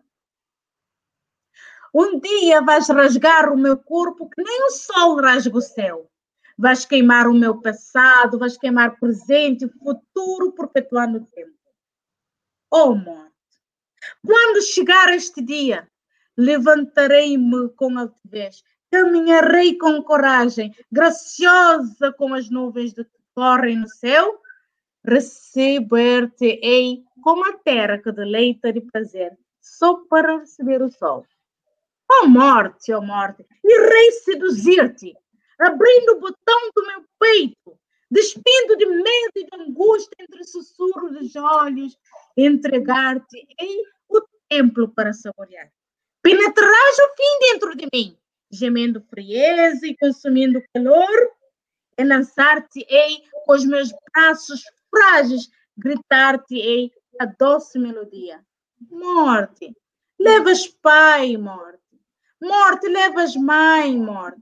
Morte, levas crianças, morte. Morte, levas amigos, morte, levas irmãs, levas irmãos, morte se a tua frieza não dormisse nos rios da minha veia, eu erguia-te, erguia-te e esbofeteava-te com os meus beijos e matava o meu amor. Oh, morte injusta! Oh, morte, que és injusta. Obrigado. Eu é que Bonito. agradeço, eu gosto de chamar. Bonito. Agora, agora ficamos nós sem palavras, não é? Uh, olha, há aqui uma, uma série de coisas que eu, que eu acho que é importante dizer. Que tu uh, já, já participaste em festivais internacionais de poesia uh, na Roménia, na Turquia, na Macedónia. Uh, estes anos têm sido, uh, então, anos de, de, algumas viagens, graças à tua poesia, não é? Sim, tem sido maravilhoso, tem sido magnífico, porque eu sempre tinha uma dificuldade em amar-me, né? Tinha muita dificuldade em sentir o amor por mim mesmo, por ser diferente, por ter sofrido bullying, por não ter sido sou, e, e, e isso tudo. Mas quando eu vou no mundo da poesia, é como se não existisse mais nada e que todo mundo é como a Glória Sofia. E, uhum. e é curioso que eu, a maioria da mente sou eu a única negra e sou eu uma das mais novas. Então, um, eu me sinto em casa, eu me sinto no meu mundo, eu sinto naquele mundo de fantasia, de alegria, com aquelas pessoas como eu, as pessoas que, que viveram como eu, as pessoas que tiveram sucesso como eu, e de várias nacionalidades, de vários países, de várias culturas. E então eu, eu, eu, eu, é uma honra para mim, é uma alegria. E infelizmente com a corona, eu tinha que ir mais de três, quatro países. Eu não fui, não só com a corona, mas também com a maternidade, né? Porque depois eu, eu eu quando eu encontrava lá os poetas, né, eles diziam para mim, Glória, tu tens todo o tempo para viajar no mundo da poesia, agora fica com os teus filhos, eles estão pequenos e tal. E então também segui esse cansino, mas eu segui mais por causa da corona agora. com a corona mesmo não foi. Não foi Ou seja, os teus filhos agradecem ao coronavírus. Não, os meus filhos até, eu estou sempre, eu estou sempre fora, né? Eu, não, não estou sempre fora, estou sempre com eles. E se uhum. eu viajar, eu viajo quatro dias, por exemplo. Quando, se eu for para a América, eu levo. Se eu for para mais longe, olha, minha prima estava a assistir isso. Olha, os lisboetas estão todos a assistir. Que surpresa, não estava à espera. Sim, vocês têm uma grande visibilidade. Obrigada, prima. Eu ligo-te mais logo. Beijinho. Ó, Sim, Glória, ah. eu, não, eu, não, eu não te quis pressionar, mas olha que, além dos nossos seguidores, também estamos aí a divulgar. Está a passar no PT Revolution TV. Por que que não me disseste mais antes? Eu falava menos asneira e ficava mais assim, a falar coisas mais ai. Não, eu agora, não, agora eu vou mudar de postura. Sim, qual é a sua Não, não, não. não. Continua aí. A Continua aí que estás bem. Fica, continua Não, tá nessa postura, está bem. Olha, e é. a tua leitura, só, só para fazer aqui este, este apontamento, a tua leitura teve aqui um aplauso, uma aclamação, como tu podes ver. Foi de facto Ah. muito, muito, muito lindo. Sim. Muito. Obrigada, Ah, obrigada. o que é que agora que estamos a fechar esta, esta, este ciclo, né? este ciclo dedicado a- ao teu percurso, o- agora que as coisas vão provavelmente ah, melhorar, as coisas vão abrir, quais são, quais são os teus os teus projetos? É, é aquela pergunta que a gente faz sempre, não é? Os projetos de futuro. O futuro não, não tem projetos. Fazer mais teses. Não, as teses já estão, já estão Já definitivamente. já fechaste todo o curso. Já está, já está definitivamente. A tese, o Doutoramento, já está tese, feito, já. Pronto. É na a literatura, como eu já tinha dito, não é uma coisa que eu, que eu escolhi, que eu segui, isso aquilo. É, acontece, não é? Acontece-me. Eu, infelizmente, tenho que chorar muito, então eu choro em forma de escrita. Felizmente gostaram e fazem-me vários convites. Estou feliz com isso, porque eu posso ir e posso. E, sobretudo, sabe o que é que me que me dá esse prazer de, de, de ser escritora e de, e de, e de ser, e sobretudo, de ser valorizada, é porque eu acabei por aceitar como eu sou. Então, eu passei tanto tempo não sendo aceita como eu sou, não é? E nós, os cabo-verdianos, sofremos por causa disso, principalmente nós, os cabo-verdianos, o mundo. Nós nunca aceitamos a pessoa, nós temos que seguir a regra de tal, não rir de tal, não fazer tal, não há tantas coisas que não podemos fazer para passar uma boa impressão. Então, eu agora estou neste momento que não quero saber de impressão nenhuma. Eu quero ser feliz. Eu quero rir quando eu quero, quero abraçar, quero beijar, quero fazer o que eu quero, quero abraçar os meus filhos, quero dizer aquilo que me vai à alma. Não vou guardar rancor, guardar raiva para ser bonita no meio da rua ou para ser fora se a minha ma- alma está podre. Se a minha alma está podre, é melhor dizer isso tudo. Quem tem que curar, cura. Quem não tem que curar, cura. melhorar, limpar. Eu quero ser assim. Então, as pessoas, o olheiro ou a olheira que, que me a ter sucesso no mundo da literatura, muito obrigada. Você salvou uma vida, salvou a minha vida e eu vou salvar a vida dos meus filhos, porque se eu sou feliz, os meus filhos vão ficar mais felizes e logo estou a fazer, contribuir uma forma positiva para o mundo e principalmente para todas aquelas crianças como eu, que era ranhosa, era ranhosa e, e canela seco, né? Como se Uhum. diz. Que todas essas crianças tenham esse sonho, que, que acreditem que possam realizar, porque hoje eu sou uma mulher realizada. Sou uma mulher, Vou fazer só uma pergunta. Tu achas que aceitam-te, se tivesse... aceitam. O meu português está péssimo. Diz. Ok. Esta pergunta. Se tu achas que se tivesses ah, ficado em Portugal, tu terias tido as mesmas oportunidades que tiveste na Holanda? Não, não. Se eu tivesse ficado em Portugal, não teria nenhuma oportunidade. Se eu tivesse ficado em Cabo Verde, não teria uma oportunidade. Se eu tivesse ficado nos Açores, posso ter uma boa oportunidade, Portugal, Açores, mas ah, em Lisboa eu não tinha chance nenhuma. Em Lisboa não tinha chance nenhuma. Nem para limpar não consegui trabalhar em Lisboa. Então, em Lisboa eu não tinha chance nenhuma. Eu não sobreviveria em Lisboa assim como estou hoje. Hoje eu sou uma mulher sucedida, sou uma mulher feliz, sobretudo. Quando eu digo sucedida, não quero dizer de forma rica, famosa, isso aqui. Eu quero dizer eu sou uma mulher feliz e sou uma mulher bem resolvida e aceito. Aceito a mim mesmo, como eu sou. Então, em Lisboa, eu não, eu não conseguiria isso. Só para concluir, Isto é, é uma pergunta complicada de fazer. Temos, temos, temos muitas mulheres negras como tu que, que, que, que querem sonhar neste país, não é? O que é que tu tens a dizer a ela? Sonhar, ser forte e realizar. Todos os sonhos são vão realizar-se se você for forte. Porque se você for forte, vai correr atrás para realizar. Eu sonhei, todos os meus sonhos têm realizado porque eu tenho sido forte e tenho corrido atrás. Quando eu correr é atrás. Ser forte, Glória? O que é, ser forte? Ser forte é aceitar a si mesmo, hum. é trabalhar para ti mesmo, trabalhar, ter o conhecimento. Por exemplo, eu quando tive esses cursos de chinês e disso tudo pela internet e por prazer, mas também para ter umas ferramentas de ser forte. Hum. É acreditar em ti mesmo, trabalhar em ti mesmo, aceitar, abrir o coração para o mundo. Vai, tudo vai melhorar. Você que está ali, tu que estás ali numa fase menos boa, não aceita que vai. Eu estou numa fase menos boa, mas a chuva não cai sempre. Depois vem sol aceita, Olha. luta, ama, sobretudo amar e aproveitar e fazer o bem. Porque tudo o que nós fazemos será retribuído.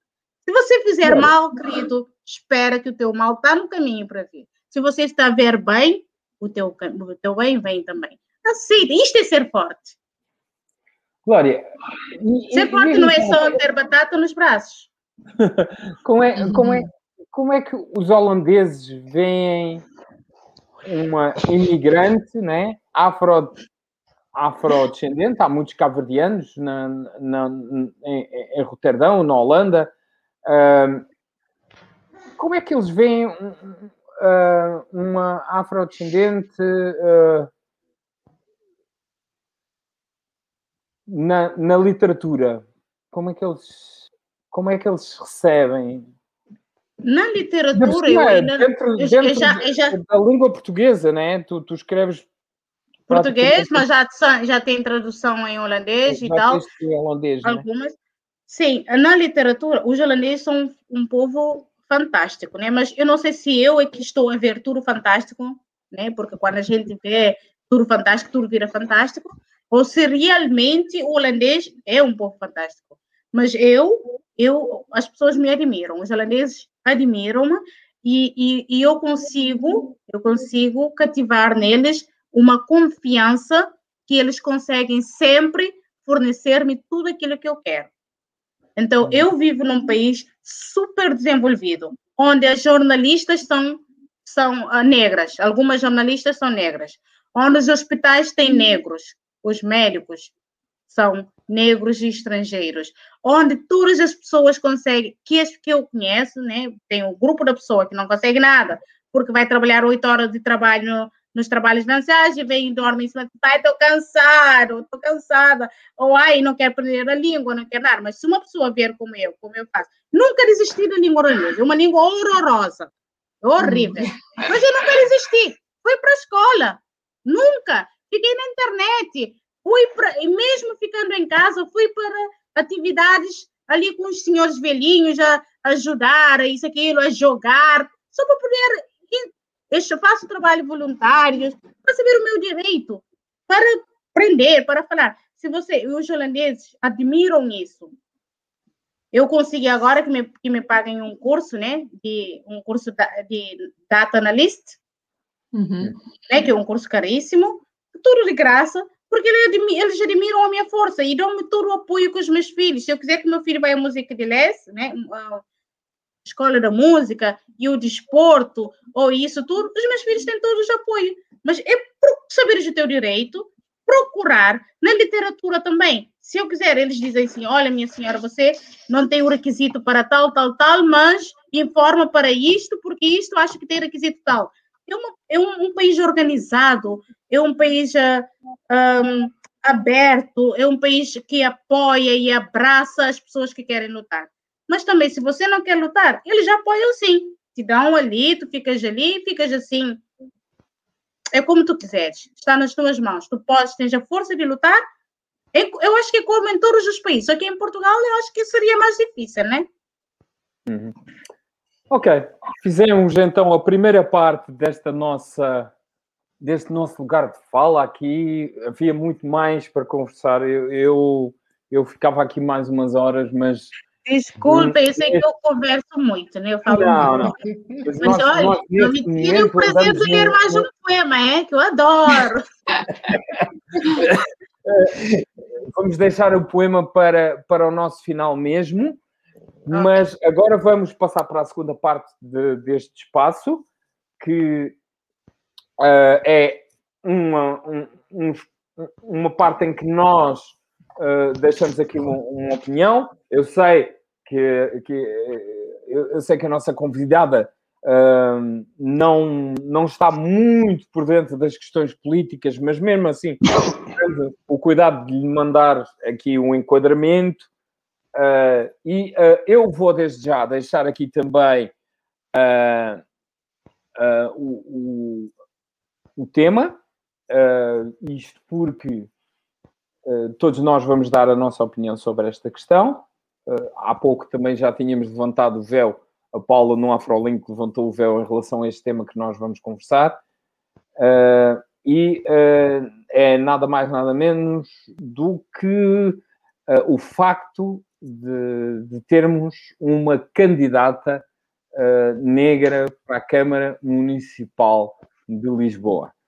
A deputada Beatriz Gomes Dias foi aprovada pela ah, coordenadora conselheira do Bloco de Esquerda de Lisboa como cabeça de lista do partido à Câmara Municipal Lisboeta.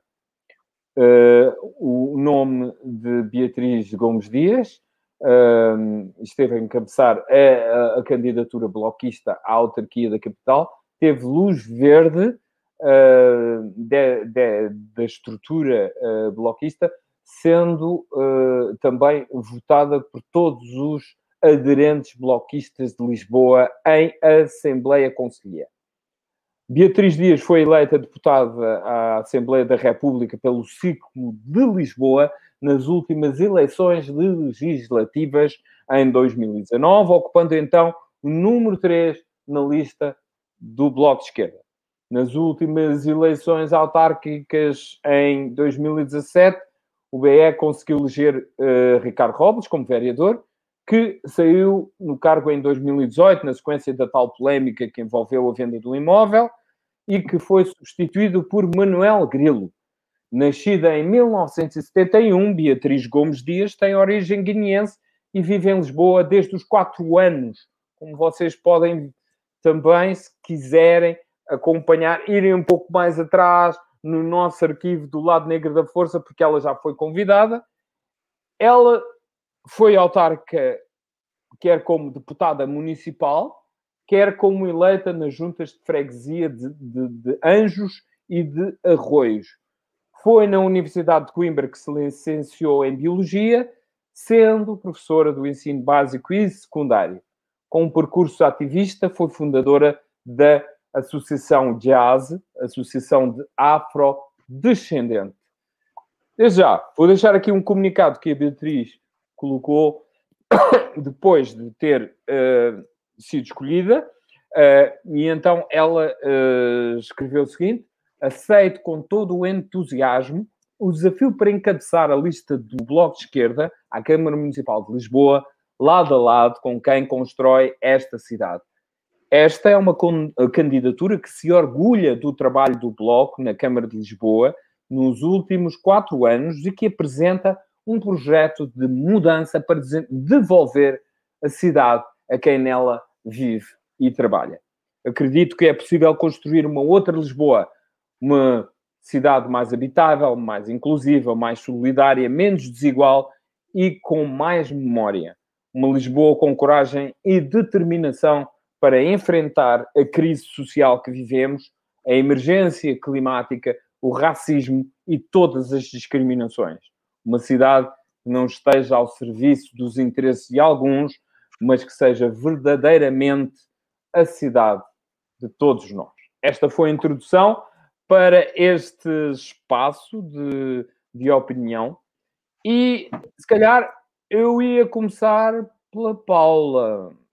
Paula, uh, deixa-me só retirar aqui o slide. Paula, o que é que tu Sim. dizes desta, notícia. Festa, não é? Festa. eu quando vi, quando vi a notícia fiquei, fiquei muito feliz, um, uhum. porque sou uma fã, confessa, da, da Beatriz Gomes Dias.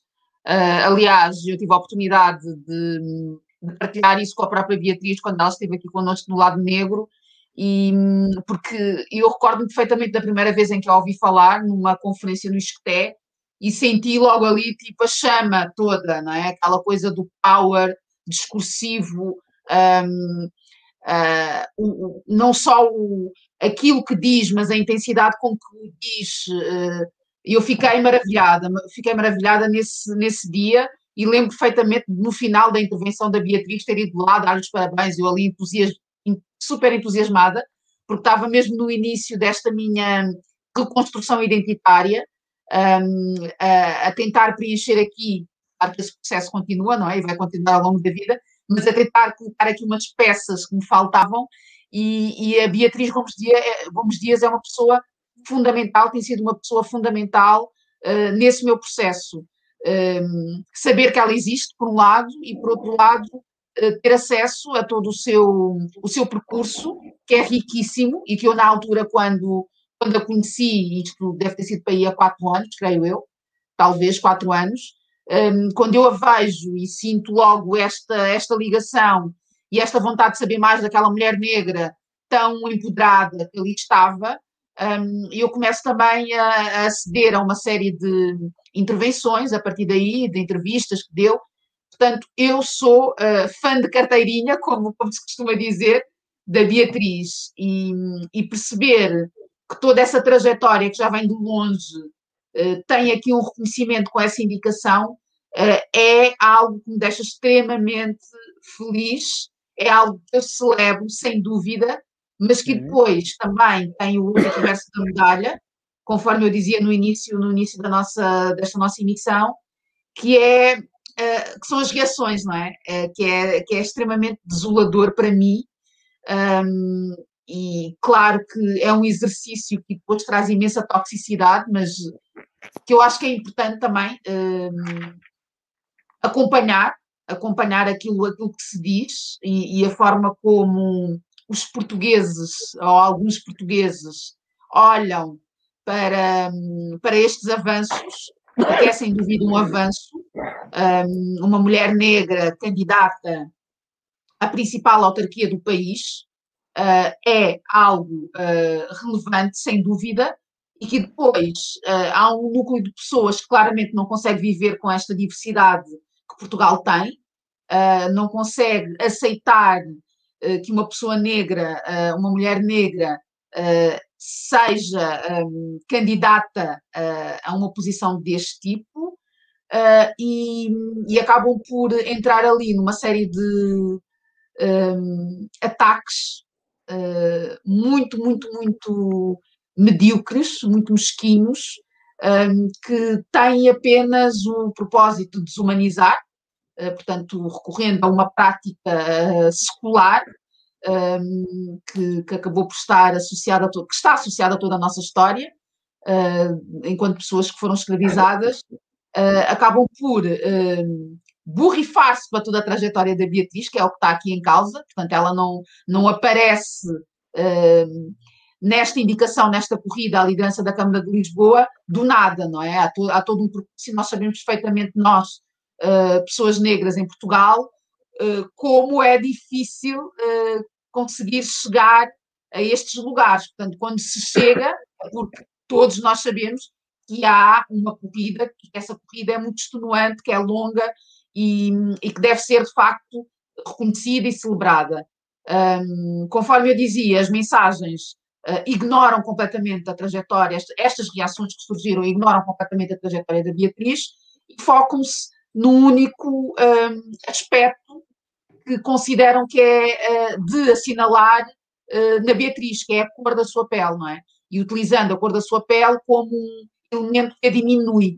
Portanto, isto é utilizado nestes termos, um, e que para mim é infelizmente bastante revelador um, daquela que é a, a, tendência, a tendência dos, dos portugueses racistas que, que, têm saído cada vez mais do armário uh, sempre com esta narrativa de uh, pessoas negras não pertencem a este país, por um lado, e por outro lado, pessoas negras, aquelas que nós aceitamos que possam andar por aí, só aceitamos, só toleramos, desde que não seja para ocuparem lugares de poder, lugares de influência, porque entende-se, não é, que eles são para os portugueses, e como nós não fazemos parte dos portugueses na percepção destas pessoas, temos ficado fora. Portanto, é isto que me ocorre dizer um, em relação a este caso. Uh, e também, conforme eu dizia já lá atrás, o meu voto já está mais do que decidido. Portanto, tenho em quem votar, em votar numa pessoa que me representa nestas autárquicas e para mim isso é um orgulho imenso. E temos que aproveitar do nosso direito, né? Porque antigamente não tínhamos direito nenhuma de votar, não é? E hoje é isso oferecido, então temos que aproveitar isso e fazer um bom uso. E mesmo porque já votar é fazer um uso bom uhum. do que não votar. E Vou votar em quem nos representa mais ainda, não é? Sim, mais ainda, porque e, e, e, como, como acaba, eu realço o que acabaste de dizer, não é? Uh, uh, uh, aplausos, aplausos para, para esta senhora, porque para ela ter chegado uh, onde ela chegou, realmente ela deve ter enfrentado e deve ter uma deve ser uma senhora de garra que vai ali para para defender os nossos direitos, porque nada melhor como uma pessoa que são os nossos sapatos para de, para defender-nos, não é? Para proteger-nos e para e para como ela diz, ela quer uma Lisboa mais inclusiva, mais solidária e com menos desigual, desigualdade social. Então, um, nada mais, nada menos que uma pessoa que conhece o nosso percurso de vida, que conhece uhum. uma pessoa, principalmente ela, né? Eu conheço pessoas intelectuais e, e, e que estudaram imenso, inteligente, por exemplo, o, o, o Felipe, né? O, o, ele formou-se em relações internacionais e, e, e, conhece muito, muito bem a, a, o, o político, os partidos políticos, as, as, como é que se diz em português? Eu estou a perder o português. Conhece muito bem esta relação política, não é? Não só porque ele, ele estudou, como ele segue e como é extremamente intelectual, inteligente e dava um ótimo político. Mas, no entanto, não teve tanto sucesso como esta senhora da Gara que lutou. Isso tudo. Não teve sucesso, talvez porque não quer ou não procurou, ou porque não teve oportunidade, enfim. Mas ele também podia ser, assim, uma pessoa. Mas, um, não falando dele, agora falando sobre esta senhora, realmente a nossa histórica, né, o nosso histórico das mulheres na, na, no mundo, não só do político, no mundo da literatura, no mundo de sucesso do trabalho, estamos, avançamos, né? Avançamos imenso. Então, saber que a, a dona Beatriz, né, é, ela deu um passo mais ainda, merece todo o nosso apoio. Vocês que não estão uh, registrados para votar, vão, votam, porque são pessoas assim, pessoa com a luta, com a garra, com, com amor, com e com as coisas que passaram, principalmente professora, né, que passa o conhecimento, que tem aquela paciência enorme, se está lá é porque nós podemos fazer ainda mais. E o Portugal, olha, o Portugal para mim é um dos países mais Olha, não quero falar de português porque esperam bem, mas é muito racista, né? É, discriminam bastante, né? Discriminam bastante. Podemos ver, né? Quando vamos ao bairro, fica sempre o bairro um pouquinho excluído mesmo da Lisboa. Eu conheço o caso do Felipe, que, que é um excelente um, uh, ah, intelectual, profissional, e, e, não, não teve, quando estava na altura, não teve oportunidade na área dele para trabalhar, enfim, dos outros vários exemplos, dos outros Filipes que vivem lá em Lisboa. Então, um, sim, por favor, votem na senhora Beatriz, que nos representam, que e vamos aplaudir, vamos apoiar uns aos outros, né? Porque eu acho que nós, os negros, só não temos a ter tanto sucesso, não pela falta de intelectualidade, não pela ausência paterna ou pela crise cultural do nosso passado, da escravidão, isso tudo nos falta uma coisa que é muito essencial, que é a união, a união. Então, neste momento, se nós quisermos mudar a nossa vida, a mudar o nosso país, mudar o mundo, para que os nossos filhos tenham um futuro melhor, vamos votar nas pessoas que têm garras, que têm paciência e que têm amor, nas pessoas que vamos votar nesta senhora. E vamos nós também dar oportunidade para crescermos, já crescermos, já que já escolhemos o país, escolhemos viver em Portugal, eu escolhi viver na Holanda, eu vou crescer aqui dentro e vou lutar com garra, vou aprender a língua. Estou oito anos na língua holandesa, vou sim, vou aprender e não vou parar da língua e vou socializar e vou incluir, vou me excluir daqui, vou ali no outro. Eu hei de ser incluída. Eu hei... Eu queria só, eu queria só fazer uma pergunta, desculpa, desculpa, Glória. Uh, tu, esses anos que tu estás na Holanda, e isto se calhar para, para, para, para buscar um paralelo, esses anos que tu estás na Holanda, a comunidade de cabo-verdiana é, é, é, imensa, em Roterdão, por exemplo. Tu vês-te representada na. Não, não, nós, os cabo-verdianos, não. Eu não me vejo. Eles, por acaso, respeitam-me imenso e estão sempre, quando falo com eles. Não, mas uh, quando digo vejo, eu digo a comunidade vê-se representada na política, uh, não a ti pessoalmente. Eu acho que não, não deves ter percebido a pergunta. Uh, oh, desculpa, eu, eu não percebi mesmo. Não, uh, eu não te digo, eu não digo tu pessoalmente, mas digo a, a, a comunidade afrodescendente vê-se representada nos sítios, na, na, na, televisão. Tu há bocado falavas disso. Vocês conseguem ver-se representados na, na, política, na televisão, na sociedade? Vocês conseguem, é na Holanda, pelo menos? Sim, há, há, um nicho pequeno do cabo-verdianos né, que tentam sobressair, mas eles não conseguem tanto como os outros. Uh, desculpem, não conseguem tanto como as outras nacionalidades. Né? Porque há vários. Yeah, né? yeah, há, não, conseguem, não conseguem. E por causa do quê? Por causa da falta de união, por causa da falta de apoio uns aos outros, por causa da rivalidade idiota. É por causa uhum. disso que nós não temos mais sucesso. Porque se nós unirmos, se nós unirmos, é porque a pessoa que tem mais conhecimento quer passar a perna a outra, a pessoa que não tem conhecimento tem medo disso. Enfim, eu não sei se eu estou a responder bem a sua questão, mas uh, não, eu, eu acho eu que. A dizer, assim, eu, eu, eu, queria buscar um paralelismo em relação à, à forma com que a sociedade holandesa olha para os afrodescendentes.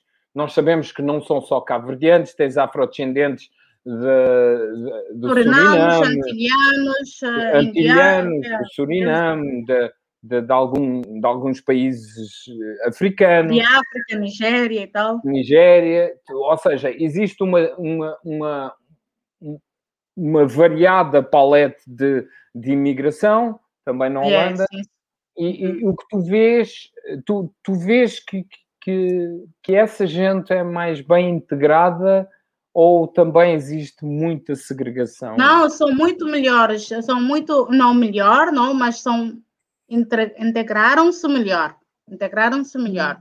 Eu vejo uhum. mais sucedidos. Olha, o presidente da Câmara de Roterdão é, é, é marocano, marroquino. Uhum. O presidente da Câmara Municipal. Isso eu já sabia que ele é marroquino. E, Sim, e também há, há outro, há outros, há outros, né? De, de... Sim, há outros, uh, mas cabo-verdianos, assim, em especial, não têm muito, sim, sucesso como deveriam ter, porque cabo-verdianos já estão cá desde 70, não é?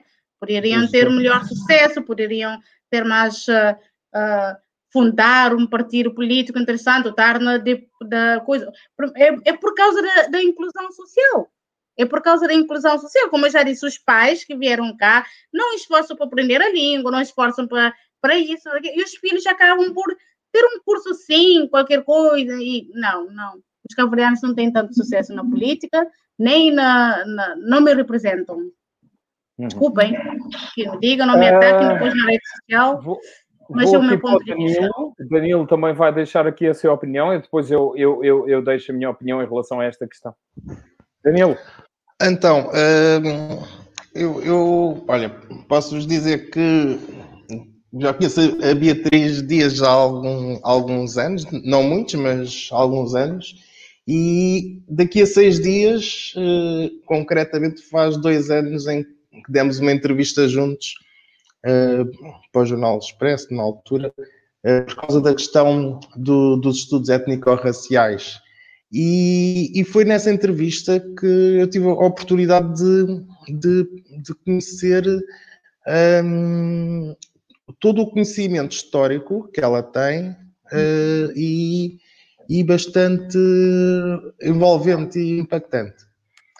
Um, e eu acho que é importante uh, haver pessoas determinadas uh, e com conhecimento de causa uh, a quererem lutar pela, pela, por melhores condições de vida a nível transversal. E, e eu gosto muito da, da garra da, da Beatriz. Acho que também, eh, por exemplo, mesmo eh, as questões coloniais e mesmo todo, todo, todo o ativismo, porque ela, para muita gente, digamos que ficou a conhecer o trabalho dela mais ligado à questão política, mas uh, no Parlamento, quando foi eleita deputada, de qualquer das formas, ela já há alguns anos, tem, há bastantes anos que já tem feito bastante trabalho, não só a nível da Associação eh, Jazz Afrodescendente, entre, entre outras coisas. Um, Aliás, ela é uma das responsáveis pelo memorial à escravatura que vai ser inaugurado daqui a alguns dias, não é? Através da Jazz. Sim, e, e, e, também acaba por, por um, estar também numa, um, ter uma componente didática, mesmo junto do, dos jovens e, e, de outras pessoas, um, no sentido de partilhar o, o, conhecimento que ela tem, que é bastante vasto. Uh, eu acho, eu, eu fiquei contente, sim, claro, uh, e, acho que é importante hum, ou seja, uh, continuarmos com, com a garra e, e cada vez mais inspirarmos outras pessoas a terem também essa garra de que é possível, de que é possível uh, estar assim. A pessoa tem opiniões, tem convicções, são legítimas como a de muitas outras pessoas, no entanto, há que desmistificar este receio de. Uh, ok, este, este cargo, esta, nem, nem me vou pôr num cargo de, de poder, uh, de, de, poder de decisão, não quero essa responsabilidade. Ou seja, nós, enquanto cidadãos, não devemos ter mais força para assumir cargos de, de poder, de decisão, desde que nos sintamos confortáveis com isso e que tenha a ver com, com os, o que, aquilo, aquilo que defendemos. O que eu vejo é que uh, há uma, parece que é uma lavagem cerebral no sentido em que uh, este cargo é de poder, não é para ti. E isso tem que ser trabalhado, tem que ser desmistificado e hajam pessoas com coragem e conhecimento para o fazer. Eu queria dizer aqui algumas coisas só, que é, uh, acho que concretamente na, na cidade de, de, Lisboa, há aqui, e é, assim, a nível geral, mas uh, acho que sobretudo na cidade de Lisboa e no Porto, há aqui grandes desafios, eh, seja no que diz respeito à questão dos transportes, não é que em Portugal, noutros, noutros locais uh, do interior e outras coisas, a nível nacional há um problema geral de transportes, pronto. Mas a nível de habitação, uh, eu acho que, por exemplo, com, a lei de cristas que facilitou os despejos, a especulação imobiliária, a própria, a própria questão do, do, do arrendamento. Eu acho que o problema principal é, é a habitação. Uh, para, para, para as pessoas que, que, vivem, sobretudo nas grandes cidades, Lisboa e Porto, o problema é a habitação. Porque e eu, enquanto sindicalista, eu até costumo dizer, podemos lutar pelo, para conseguirmos melhorar os salários, mas uh, se não conseguimos arranjar uma solução para a habitação, uh, acabamos por estar sempre a perder porque basicamente a pessoa trabalha, imagina, uma pessoa que trabalha 8 horas, recebe ordenado mínimo, mal tem dinheiro para pagar um quarto. Isto é gravíssimo. Já sem falar de pessoas com parcas reformas que foram simplesmente despejadas. então eu desafio uh, aqui, eu fico contente com, com, com, esta, com esta candidatura. Agora, aqui, acho que a população em geral, uh, seja independentemente de quem esteja uh, a governar, ou quem esteja na Câmara de Lisboa, ou mesmo, por exemplo, noutras câmaras, uh, de como a do Porto. Uh, acho que isto é um problema fraturante na sociedade E eu acho que, por exemplo, às vezes, alguns políticos querem fazer coisas, mas há lobbies dentro dos grupos parlamentares que retiram força à aplicação dessa, dessa legislação. Daí eu acho que é muito bom que as pessoas não, não fiquem descansadas, mas que se mobilizem, as pessoas individualmente e coletivamente, se mobilizem para ajudar a dar força às reivindicações, como também a, a debaterem e a corrigirem algumas reivindicações que podem eh, ser mais experimentes. Por exemplo, não há um Ministério da Habitação, uh, há Ministério da Educação, há Ministério do, do, ambiente, há Ministério, mas não há nenhum Ministério da Habitação, quando dizem que a questão da habitação é uma questão fulcral. Há também a questão dos bairros da periferia, etc., que há para resolver. Já agora, um, para quem está preocupado com as questões da habitação, se bem que há muitos outros problemas a resolver, mas eu acho que esse é dos principais. Não há uh, Ministério de Habitação e Ordenamento do Território? Ah, do ordenamento do território, penso que haja Uh, não o Ministério. Mas não se chama habitação, não. Mas não, é, não, é, não é Ministério da Habitação. Não, não é. Não mas eu, mas eu, eu desafio o, o, pessoal a envolver-se. Há aí organizações, por exemplo, que, da sociedade civil, que é Stop Despejos, a Habita. Há, há uma campanha que qualquer organização pode conhecer e fazer parte, eh, que é a Ação pela Habitação. Eu vou deixar aí o link. Uh, atenção, eu digo que, que, qualquer, pessoa, qualquer pessoa pode se envolver individualmente como qualquer organização. Uh, para ter uma ideia, olha, o meu sindicato aderiu a esta campanha porque acho que é importante haver todos mobilizados para juntos uh, podermos respaldar algumas decisões que concordamos e corrigir outras. Porque imagina, uma coisa é um político ter boas ideias e ir sozinho. Uma coisa é, por exemplo, imagina, eu, enquanto dirigente de sindicato, ir com uma, uma pauta para uma empresa sozinho. Outra coisa é escudado com um montão de trabalhadores, um montão de pessoas a apoiar e a dar dicas inerentes. Então, é um, é um desafio para que as pessoas mantenham-se atentas e sugiram coisas e, e, sejam cada vez mais ativas. E, para e pronto, lanço, aproveito o tempo da antena para lançar o desafio a conhecer a campanha da Ação pela Habitação. Vou deixar o link. Olha, eu gostava apenas de fazer uma retificação, porque em Portugal o Ministério chama-se Ministério das Infraestruturas e Habitação. Chama-se ah, assim okay. mesmo. Ah. Portanto, existe uma secretária de Estado, não é o Ministro é, da é Habitação, mas é uma dupla tutela, não é? É Infraestruturas e Habitação. Ok. Sim, sim.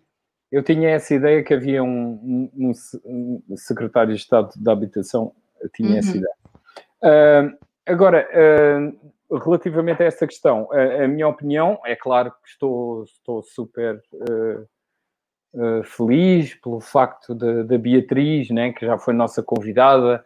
Tivemos aqui um, um, umas horas de conversa uh, e aprendizado desta senhora que tem um, um percurso de, de, vida política que, que, que a permite uh, estar por direito onde ela está.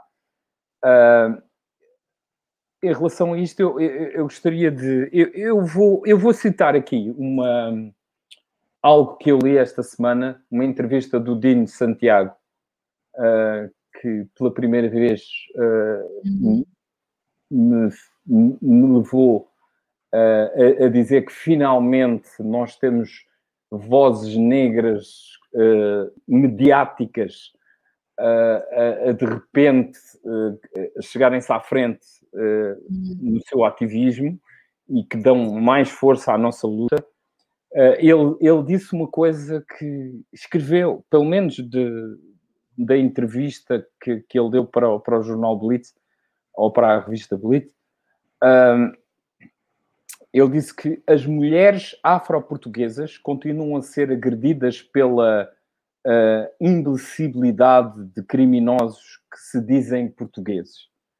E isto para uh, também reforçar o que a Paula disse. Uh, o facto da, da Beatriz ter sido anunciada como a candidata cabeça de lista para a Câmara de Lisboa levou a que muitos imbecis viessem nas redes sociais escrever um, um, as coisas mais uh, escabrosas e, e, nojentas que eu pude ler nos últimos tempos. Se bem que de há uns anos para cá nós temos tido uh, montes e montes de, de coisas destas. Uh, eu já começo a, a, tentar saltar essa, essa posição. Sabemos que cada vez mais esta gente do ódio está-se a sentir empoderada e está uh, a, a sentir-se quase que mandatada para agredir, principalmente a estas pessoas que resolvem também uh, exercer a sua cidadania. E então o, Dino uh, lembrou-me uma coisa, e isto tem a ver com a história de Lisboa. Ele falou, ele falou de uma, uma terminologia que é as calhandreiras. Uhum. Calhandreiras, para, para quem não sabe, uh, é sinónimo de, de, de alguém que, que fala mal da vida dos outros, que, que, que, que faz, que cria boatos. Durante muito tempo, a palavra calhandreira era depreciativa e, ele até deu a volta ao texto e, e, e, chamou as novas calhandreiras, que são sem dúvida estas mulheres. E para quem não sabe, as calhandreiras no, no século XVII, no século XVIII, eram aquelas mulheres negras, muitas delas escravas, que andavam por Lisboa uh, uh, com um, um, recipiente que era nada mais, nada menos que um recipiente de dejetos dos patrões, em que elas iam uh, deitar esses dejetos ao Tejo. na altura não havia saneamento, e então estas mulheres andavam por Lisboa um, uh, levar né, as, uh, os dejetos dos seus patrões para o Tejo. E estas mulheres, uh, entre elas, como se juntavam tanto, né, elas próprias criaram um, um movimento de quase que de, de, de, como é que eu hei de dizer? De, de, comunicação entre elas em que elas próprias criavam um certo escárnio e mal dizer dos seus patrões e que, que elas próprias tinham já um, uma, uma forma de comunicar entre elas que, que, que quase que ridicularizavam uh, aquela gente da alta sociedade, independentemente de elas estarem a transportar os dejetos deles, elas também falavam muito do que era a podridão da, da sociedade naquela altura. Uh, e estas novas calhandreiras uh, que falam um pouco de Lisboa, né? Porque nós, quando falamos de Lisboa, esquecemos desta Lisboa negra que não, que não é de agora. Esta Lisboa negra já tem séculos. Apesar de, de parece que foi invisibilizado, não é? parece não, foi mesmo. Uh, uh, Lisboa sempre teve este, este cunho negro, uh, teve sempre esta população negra, começou por ser escravo, depois imigrantes, pessoas que, que, que viajavam para Portugal, para Lisboa principalmente acho que é super importante que uma mulher uh, negra tenha pela primeira vez resgatado muito do que é o seu passado secular de, de, de ativismo e de inclusão. Um, em relação à questão do ódio, eu por acaso também esta semana pude ver uma campanha brasileira que foi feita, que é excelente, que acho que devíamos seguir esse exemplo, que era pegar exatamente destas palavras escabrosas e nojentas e começar a colocá-las nos sítios de destaque para que as pessoas vejam uh, até que nível vai o ódio e, e, e, e, o racismo explícito que muitos portugueses já perderam a vergonha. E eu digo hum. portugueses, digo principalmente suje sujeitos uh, do privilégio que uh, perdem a vergonha para, de repente, enxovalharem uma pessoa simplesmente porque ela é uma pessoa capaz e com força para se chegar à frente numa altura de dar a cara por uh, uma cidade. Um, como, a Paula disse, uh, o voto é super importante. Sabemos que Lisboa tem uma densidade populacional africana muito forte. Acho que já estava na hora e acho que todos nós na nossa comunidade e principalmente aqueles que vivem em Lisboa têm que mobilizar as nossas comunidades para que votem e votem e que não deixem de votar, porque se a Beatriz conseguiu ser deputada por Lisboa, número 3, é bem possível se todos os afrodescendentes, imigrantes e todos aqueles que se reconhecem com, com, com o papel político da Beatriz votem e que consigam, e mesmo que ela não, não conseguir ganhar Lisboa, que é complicado, sabemos que, que temos um, um presidente que vai se recandidatar, de um partido que tem um grande peso na capital, mesmo que ela não consiga uh, o seu papel como presidente da Câmara de Lisboa, uma coisa é certa: a variação é bem possível que ela consiga. Por isso, é, está na altura, se calhar, de uh, conseguirmos mobilizar toda a comunidade para que uh, consigam expressar uh, a, sua, a sua força através do voto. E não só porque há um partido de extrema-direita que de repente resolveu apresentar uma cara mediática para a capital, mas não, eu acho que não temos que ser uh, ver a coisa como uh, encontrar um contraponto e tentar estar à frente de, mas sim mostrar que Lisboa também é diversa e Lisboa pode ser também governada por alguém que nós olhemos e nos sintamos representados. Eu não voto em Lisboa, gostaria de votar, mas uh, deixo aqui o meu apelo a todos aqueles que estão do nosso lado e que estão no lado da força, uh, que uh, levem em conta esta, esta candidata e que estejam, pelo menos por uma vez, uh, estejam do lado uh, daqueles que queiram ou que querem que Lisboa seja diversa e que seja inclusiva e que tenha sensibilidade para todas estas questões, como disse o Danilo, da habitação uh, e outras, e o ambiente, a habitação. E eu tenho a certeza que a Beatriz será um, a, a melhor candidata, e não só porque ela é uma mulher africana, mas também porque é uma mulher que tem já anos, muitos uhum. anos uh, de política e muitos anos dedicados a Lisboa. Uhum. Ok, acho que já dissemos tudo.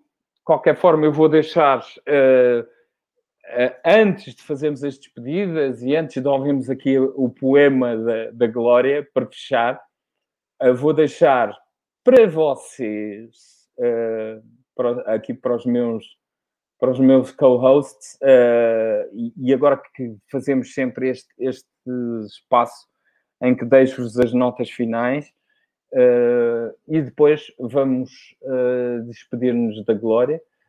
Paula, deixa lá as tuas notas finais ou as tuas sugestões para. Qual é que, qual, qual é que foi o registro? qual é que é o registro agora? Estou um bocado perdida. Ah, nós é agora, em vez de passarmos aos outros temas, deixamos uma, aberto que, se, que haja uma sugestão ou notas finais relativamente a algum tema que tu achas que, que, ok, que então boa. passou durante Sim. esta semana. Sim, o que eu queria destacar, e, e tem que ver com, com a minha pertença, não é? Uh, moçambicana, um, é a questão do Cabo Delgado, uma vez mais, sendo que esta semana notícia um, foi não só um, os alertas para decapitação de uma série de crianças, que é, que é algo de facto muito, muito revoltante a todos os níveis, uh, mas também uma reportagem que passou na, na SIC sobre quem é que lucra, não é? Quem são os portugueses ou quem, quem são os interesses que lucram com, com esta tragédia de Cabo Delgado. Um, e, e, enfim, é novamente aquela história de riquezas, hum, disputas e, e, são sempre os mesmos, não é? Um, infelizmente, a pagar, a pagar a fatura. E, e enfim, é uma, é, uma, é uma situação que me entristece muito, como devem calcular. Passando para uma outra nota, um, gostava de destacar um filme que vi este fim de semana, uh, Queen and Slim. Um, eu amei o filme, chorei para caraças, pronto, uh, devo dizê-lo. Onde já agora? Uh, pá, eu googlei Queen and Slim, assistir, que é o que eu faço muitas de vezes. Um, watch online. Uhum. Sim, watch online, something like that, e o filme está aí disponível. Um, vale muito a pena. Aqui. Será vale assim? Queen Escreveste? É isso? Exatamente, sim. Ok. Sim. Que aqui a um, amei, amei, amei, amei. Assim, sem ser spoiler? Epá, eu descobri já no final que é, que é, que é baseado numa história verídica. Ainda não pesquisei o suficiente para saber quão desta história, quanto desta história é a forma como ela é apresentada, quanto é ficção, quanto é adaptado dessa história real e depois, então, uh, o argumento andou ali a viajar. Ainda não cheguei, não cheguei a essa parte da, da pesquisa, mas é uma história. Aqui o Joca está a dizer exatamente Black, Bunny and Clyde o filme é lindo, o filme é lindo. Uh, e para mim, o mais marcante, uh, além daquelas relações sempre que eu encontro entre, é pá, isto poderia ter sido eu a dizer coisas destas, sempre que há esta narrativa negra, um, eu destaco também é a dimensão uh, humana dos personagens dos protagonistas. Portanto, esta a história de amor que os une e a forma como ela é construída num registro um, ao qual nós não estamos habituados um, com protagonistas negros. Uh, então eu achei, achei maravilhoso a todos os níveis, mas lá está, preparem, preparem os lenços. preparem os lenços. Vá, agora Danilo, tu, o que é que tu Olha, tens então, notas finais? As notas finais. Então, tens que ser pegando- telegráfico, que eu Sim, vou sim, sim. ser também.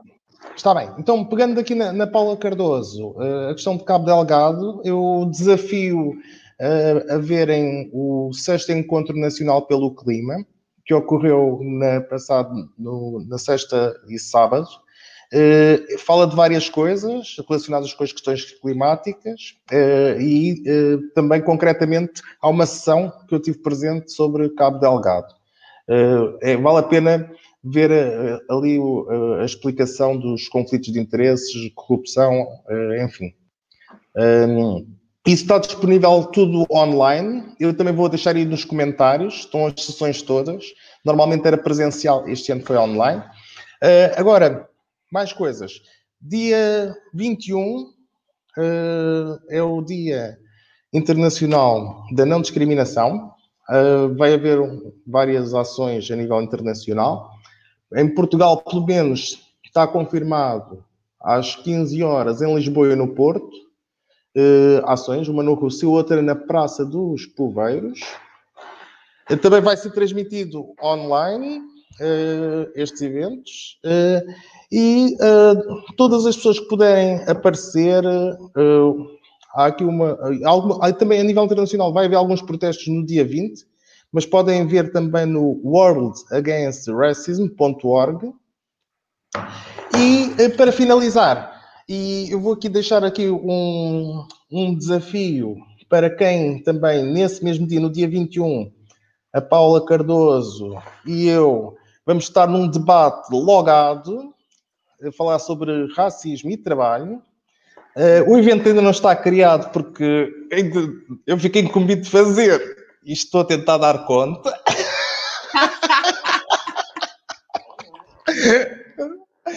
Mas Uh, pronto, é, é uma coisa que vai ser interessante. Uh, acho que é importante falar não só dos problemas laborais, mas também o, os impactos que as condições associadas ao racismo e outras formas de discriminação têm na questão laboral. Uh, e pronto, e vai ser bastante interessante. Também temos mais convidados e podem ver o evento que vai ser criado é, no Estás Logado, no Facebook do Estás Logado. E pronto, também vou pôr aqui quando deixa, tiver publicado. Deve ser amanhã. Não, amanhã tem que fazer sem falta, não é? Deve ser. De maneira não passa. Deixa, então as tuas sugestões. Olha, no que diz respeito uh, às minhas notas finais, uh, eu vou destacar aqui uma, uma, uma notícia que, que veio no Diário de Notícias uh, que fala sobre a questão, mais uma vez, do uh, cidadão uh, que foi assassinado, não é? O, o na, por, por, agentes do, do CEF, uh, que tem a ver com o facto de uma testemunha ter dado sob anonimato, levou que o governo abrisse um inquérito, um inquérito Uh, ela que se apresentou para uh, falar às autoridades uh, e já foi ouvida pelo IGAI. no dia em que o jornal noticiou a sua disponibilidade para testemunhar em tribunal, ela foi visitada por um inspetor do CEF que aconselhou a, a não se meter. E, e, e, a história é tão recambulesca que o próprio Ministério Público, não é? teve dificuldades de encontrar esta, esta senhora que, que se chama Letícia, uh, que di, ela que dizia que não tinha sido só o, o ucraniano que tinha uh, sido agredido naquele espaço. Uh, muita gente teve problemas. Ela que esteve três meses detida diz que, que muita gente levou surras, como ela diz, uh, e que levavam para aquela sala onde uh, o uh, Ior chegou a ser assassinado. Ela, que, no qual não o próprio Ministério Público não sabia do seu paradeiro, não é?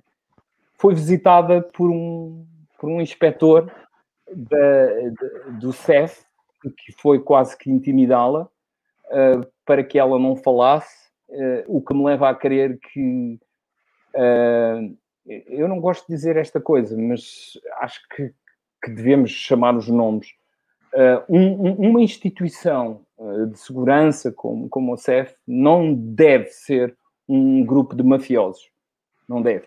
E a mim parece-me que esta ação é, é, uma ação de um grupo de mafiosos que tenta intimidar testemunhas para que elas não uh, vão a tribunal uh, dizer aquilo que souberam e que ouviram e que viram naquele espaço, que é um espaço que de, deveria ser de, de, de defesa dos imigrantes ou das pessoas que tentam entrar em Portugal, uh, mas sim é um espaço onde as coisas mais horrendas podem acontecer.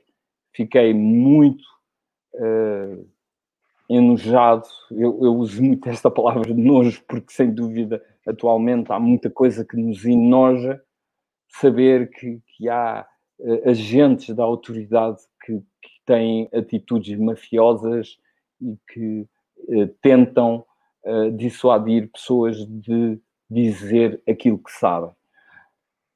Outra das minhas sugestões, agora vou passar para as minhas sugestões.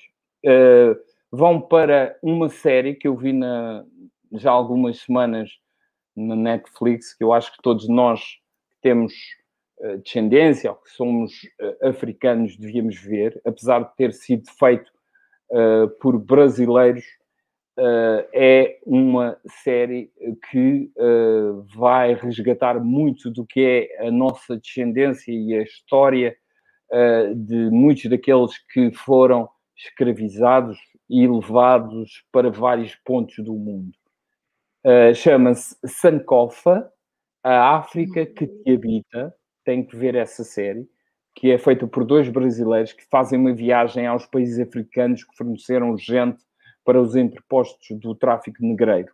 Eles estiveram em vários países, dos quais Angola, Guiné, Cabo Verde e terminaram em Moçambique e outros países de África e, e, e vão tentar resgatar muito do que é a cultura, de, de, do que é a, a diversidade uh, étnica para quem pensa que, que, que, que o próprio Brasil uh, tem uma diversidade só de uma zona, não. Há uma imensa uh, junção de, de, de, etnias que vieram uh, a produzir o que é o, o, o melting pot que é a, a, a, comunidade negra brasileira. Acho que tem que ver este, este, este, este, este documentário. Chama-se uh, Sankofa, a África que te habita. Outra notícia que tem a ver com, com o Brasil e que tem a ver com Netflix, fiquei muito contente por saber que a Netflix resolveu fazer uma doação de 3 milhões de reais a um fundo que vai apoiar profissionais negros no audiovisual. Espero que, que se alargue a outros países do mundo, e talvez a Portugal, porque a nossa comunidade também tem muito, gente muito capaz, que tem muitas histórias para contar, e acho que o audiovisual é um dos caminhos. A outra série que eu gostava de sugerir, nestas notas finais, é uma série que tem, para mim, tem, tem, tem uma. É uma série de documentários. Aliás, é um documentário que para mim tem uma grande.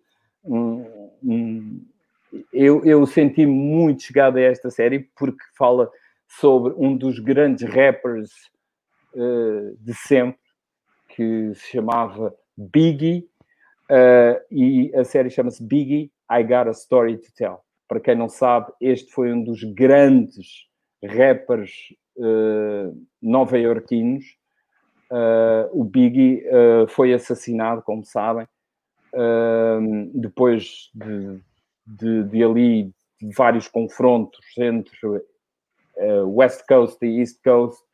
Até agora não se sabe quem é que foi o, o assassino deste rapper, mas era, era importante que vocês vissem este documentário porque fala muito do que é uh, a, a, vivência do, dos negros, uh, principalmente em Nova York.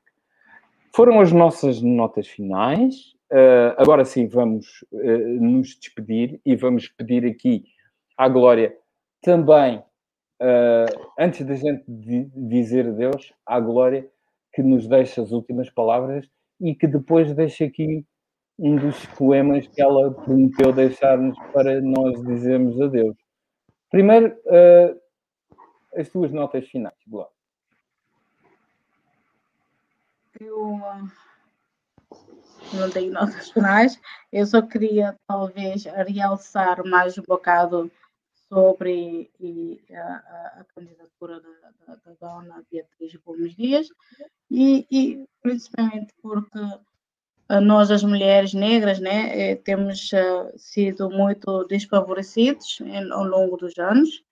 E então, uh, uma mulher enfrenta várias dificuldades né, quando estamos a planejar a, vi, a, vida a vida doméstica e, e, e, temos que catalisar as forças para que para que conseguimos ter um passo e um sucesso mais à frente do que costume.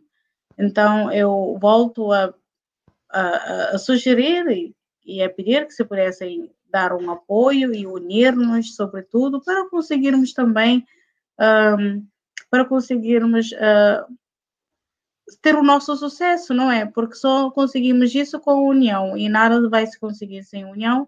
E, e aqui em Roterdão vê-se isso a partir de, das outras raças, os marroquinos, os turcos, têm muito mais sucesso dos cabo-verdianos, por causa da união que os cabo-verdianos, africanos, por causa da união, né? A união é a força, como já se diziam. E eu gostaria mais uma vez de agradecer aqui a, honrosa convite de, de, participar. Aqui já são uma hora de madrugada, mas ainda tem uh, muita alegria e, e, prazer de estar cá. E, e então, e, e, pelo vosso apoio e por me deixar, sobretudo, falar como eu sou e ser como eu sou e, e dirigir isso com a maior naturalidade e espontaneidade que se pode ter. Também eu gostaria, uh, e aplausos para o trabalho da Paula, que é magnífico, gostei imenso. Se eu pudesse contratar, seria contratada.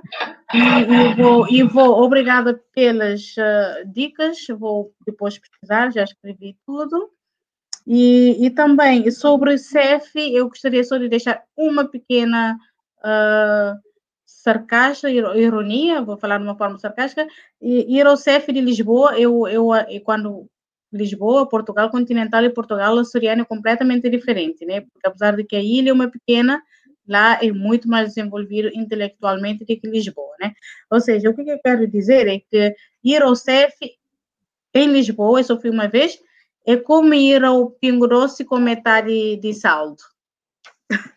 é tudo ali, ou seja, é todo ali, todo mundo ali a tentar procura e eles ali, os lisboetas, né? Desculpem lá, têm amigos de Lisboa, mas eles, quando trabalham numa entidade superior, abusam imenso dos negros, dos menos desfavorecidos, os médicos, uh, os professores das escolas, uh, o, principalmente o CEF. Eu fui lá uma vez e as pessoas são todas uh, antipáticas e eu, como quase frequente, terminei o mestrado, né? Então a senhora fez uma pergunta e eu fiquei meio confusa, por exemplo. Ela disse assim: eu passaporte, como eles lá implicam com tudo. E eu disse: mas qual passaporte? Eu tenho dois, uma já passou. E a senhora foi muito agressiva comigo, dizendo assim: nem sequer parece que tem mestrado. Ou seja, e, não, eu não respondi, claro, porque não, não queria catalisar a minha energia negativa nisso. Mas, ou seja, isto é só um dos momentos, dos 20 milhões de momentos de discriminação e, e, e de, de, que eu sofri em Lisboa. Uh, eu agora, para terminar, eu, eu, eu gosto, eu vou agradecer mais uma vez sou o grupo Lado Negro da Força, mas a pessoa que me recomendou, a Nina Elgado, muito obrigada por uh, ter me introduzido neste grupo e, e aos acompanhantes, pelas pessoas que nos uh, que nos. Estou muito feliz pelas pessoas que não estava à espera que assistiram, como o Felipe e a Ana, obrigada por terem assistido e por terem apoiado. E, e, eu, para todas as mulheres e para todas, principalmente nós, as mulheres negras, que não temos tido, que nós temos, não temos estado a baixar os braços, não é? Então, para todas essas mulheres, uh, aplausos e força. Eu já tinha traduzido já tinha definido a força mais adiante no vídeo. Então, para concluir, eu vou ler um livro, um, um poema que diz Sou forte, sou forte. É, é, o título é mesmo Sou forte duas vezes. Então, como uma serpente no peito, uma serpente raivosa que de dor dança, grita e chora. Tenho nas mãos pedaços de sangue restos de paixão. Na alma tenho fatias de sonhos. No rosto, risos partidos, migalhas de amor próprio. Na garganta, voz surda. Os olhos constelam estrelas líquidas. Nos lábios, soluços e prantos. E na beleza do delírio, o sol morre afogado nas lágrimas. Assim de repente, assim de repente, levanto como um facho, esculpida pela renúncia, agarro o balaio da história, dos beijos e equívocos. Exponho para o céu, ponho o meu vestido, vestido doirado dos meus filhos, com a mão na cintura, carrego a fraqueza, da alegria que um dia me rasgou e sangrou-me nas palavras. Sou forte. Nós, as mulheres, somos fortes. Somos tão fortes que nós desconhecemos a nossa força. Obrigada. Hum. Obrigado, nós. Paula. Grata. Uh, deixa então os teus. O Danilo, neste momento, já não está, eh, já deslizou. Ele normalmente uh, demora a, a chegar e, e, fica até ao fim, mas desta vez acho que, que, que, o Danilo não, não, não vai ficar connosco até ao fim. Mas, Paula, podes deixar então as tuas despedidas? Grata por mais este momento, uh, Glória. Uh, foi maravilhoso conhecer-te. Uh, foi maravilhoso, maravilhosa esta referência e este espaço é, é, é excelente a esse nível. Portanto, de nós termos pessoas que recomendam outras pessoas e depois a, a rede vai se expandindo. E, e, foi fantástico estar a conversa com a Ani, dela ter recomendado o teu trabalho, e logo a partir daí ficamos todos: olha, o Zé, Rui estava aqui a dizer que o Danilo já não voltava, olha ele. Um, então foi, foi muito prazeroso para mim conhecer um bocadinho mais da tua história, as tuas partilhas foram incríveis, a tese está marcada, Portanto, naque, naquele best-of do, do, lado negro da força, até está seguramente já lá. Uh, muito grata mesmo por seres tão genuína e por te dares tanto neste espaço. Um, e fico aqui desejosa para ler mais do teu trabalho e, e também para, para, para, ficar à espera que tu venhas lançar também um, um dos teus livros cá a Portugal. Uh, olha, no Centro Cultural Cabo Verde, por exemplo. Tenho a certeza que seria um ótimo espaço para isso. Grata a, a, Centro Cultural de Cabo Verde? Onde é que se, não, não... Fica perto do Rato, mesmo no centro de Lisboa. Foi inaugurado há cerca de dois anos, creio eu. Ok, não sabia.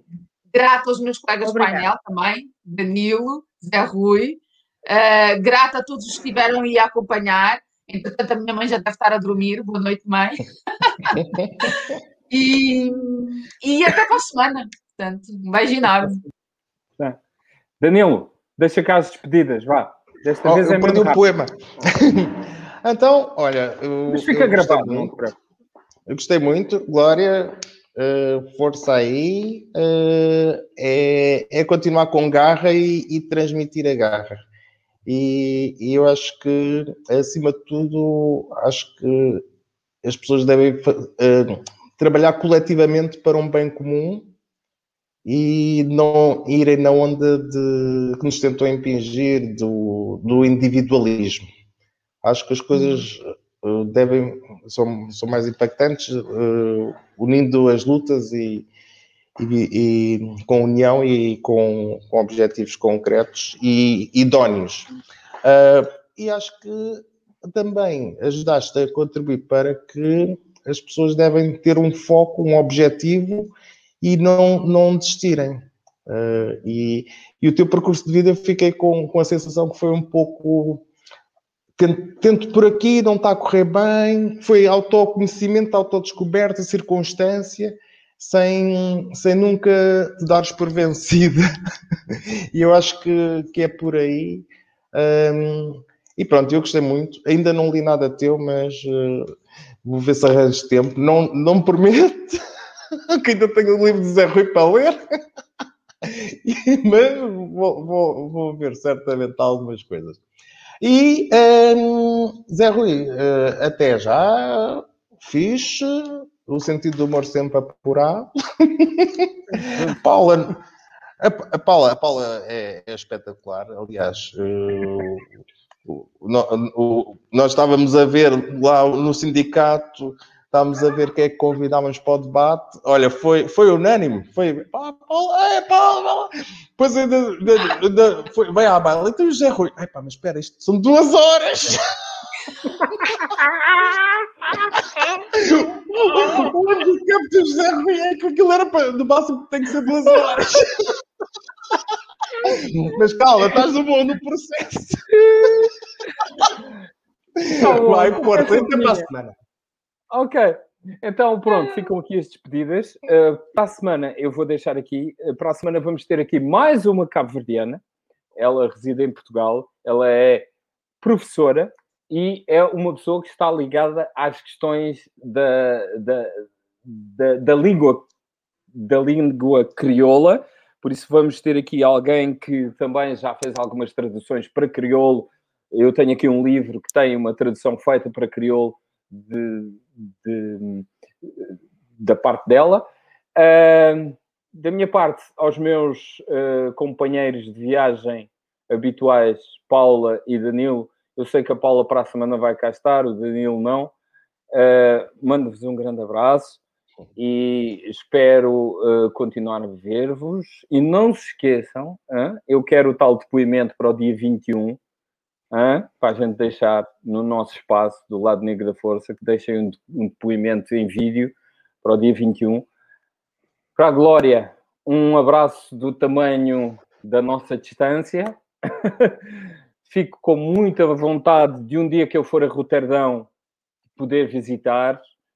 Uh, e está prometido que o meu livro vai chegar à tua casa. Vou-te enviar o livro, mas com uma promessa tua: que, que um dos teus livros também volte aqui à Não posso, eu não posso, eu não tenho mais livros, eu não tenho livros, eu não tenho os meus livros. Não quer saber. Mas eu, eu envio os poemas, meu assim que tu olha, tiveres, já que, tu vais já enviar. foi publicado em tantas línguas, olha, nem que seja em esperanto. Esgotou tudo. Nem que, seja, nem, nem que seja romeno, eu quero o teu livro. Eu posso Mas é depois vai aprender a língua. Mandarim. mandarim. Ah, eu adoro mandarim. Eu estou sempre a aprender. Uhum. Eu estudo todos okay? os dias. Adoro. Ok, então, como nós fazemos sempre na despedida, e a Glória não sabe, mas nós usamos uma das palavras mais correntes de um senhor chamado Amilcar Cabral, que dizia muito aos seus camaradas: punho no ar, não está junto. Não está junto. Não está junto. Não está junto. Não está junto. É para a semana, Não está junto. Gente. É para a semana. É para a semana. Boa noite. Boa noite, obrigada. Como é que eu saio daqui?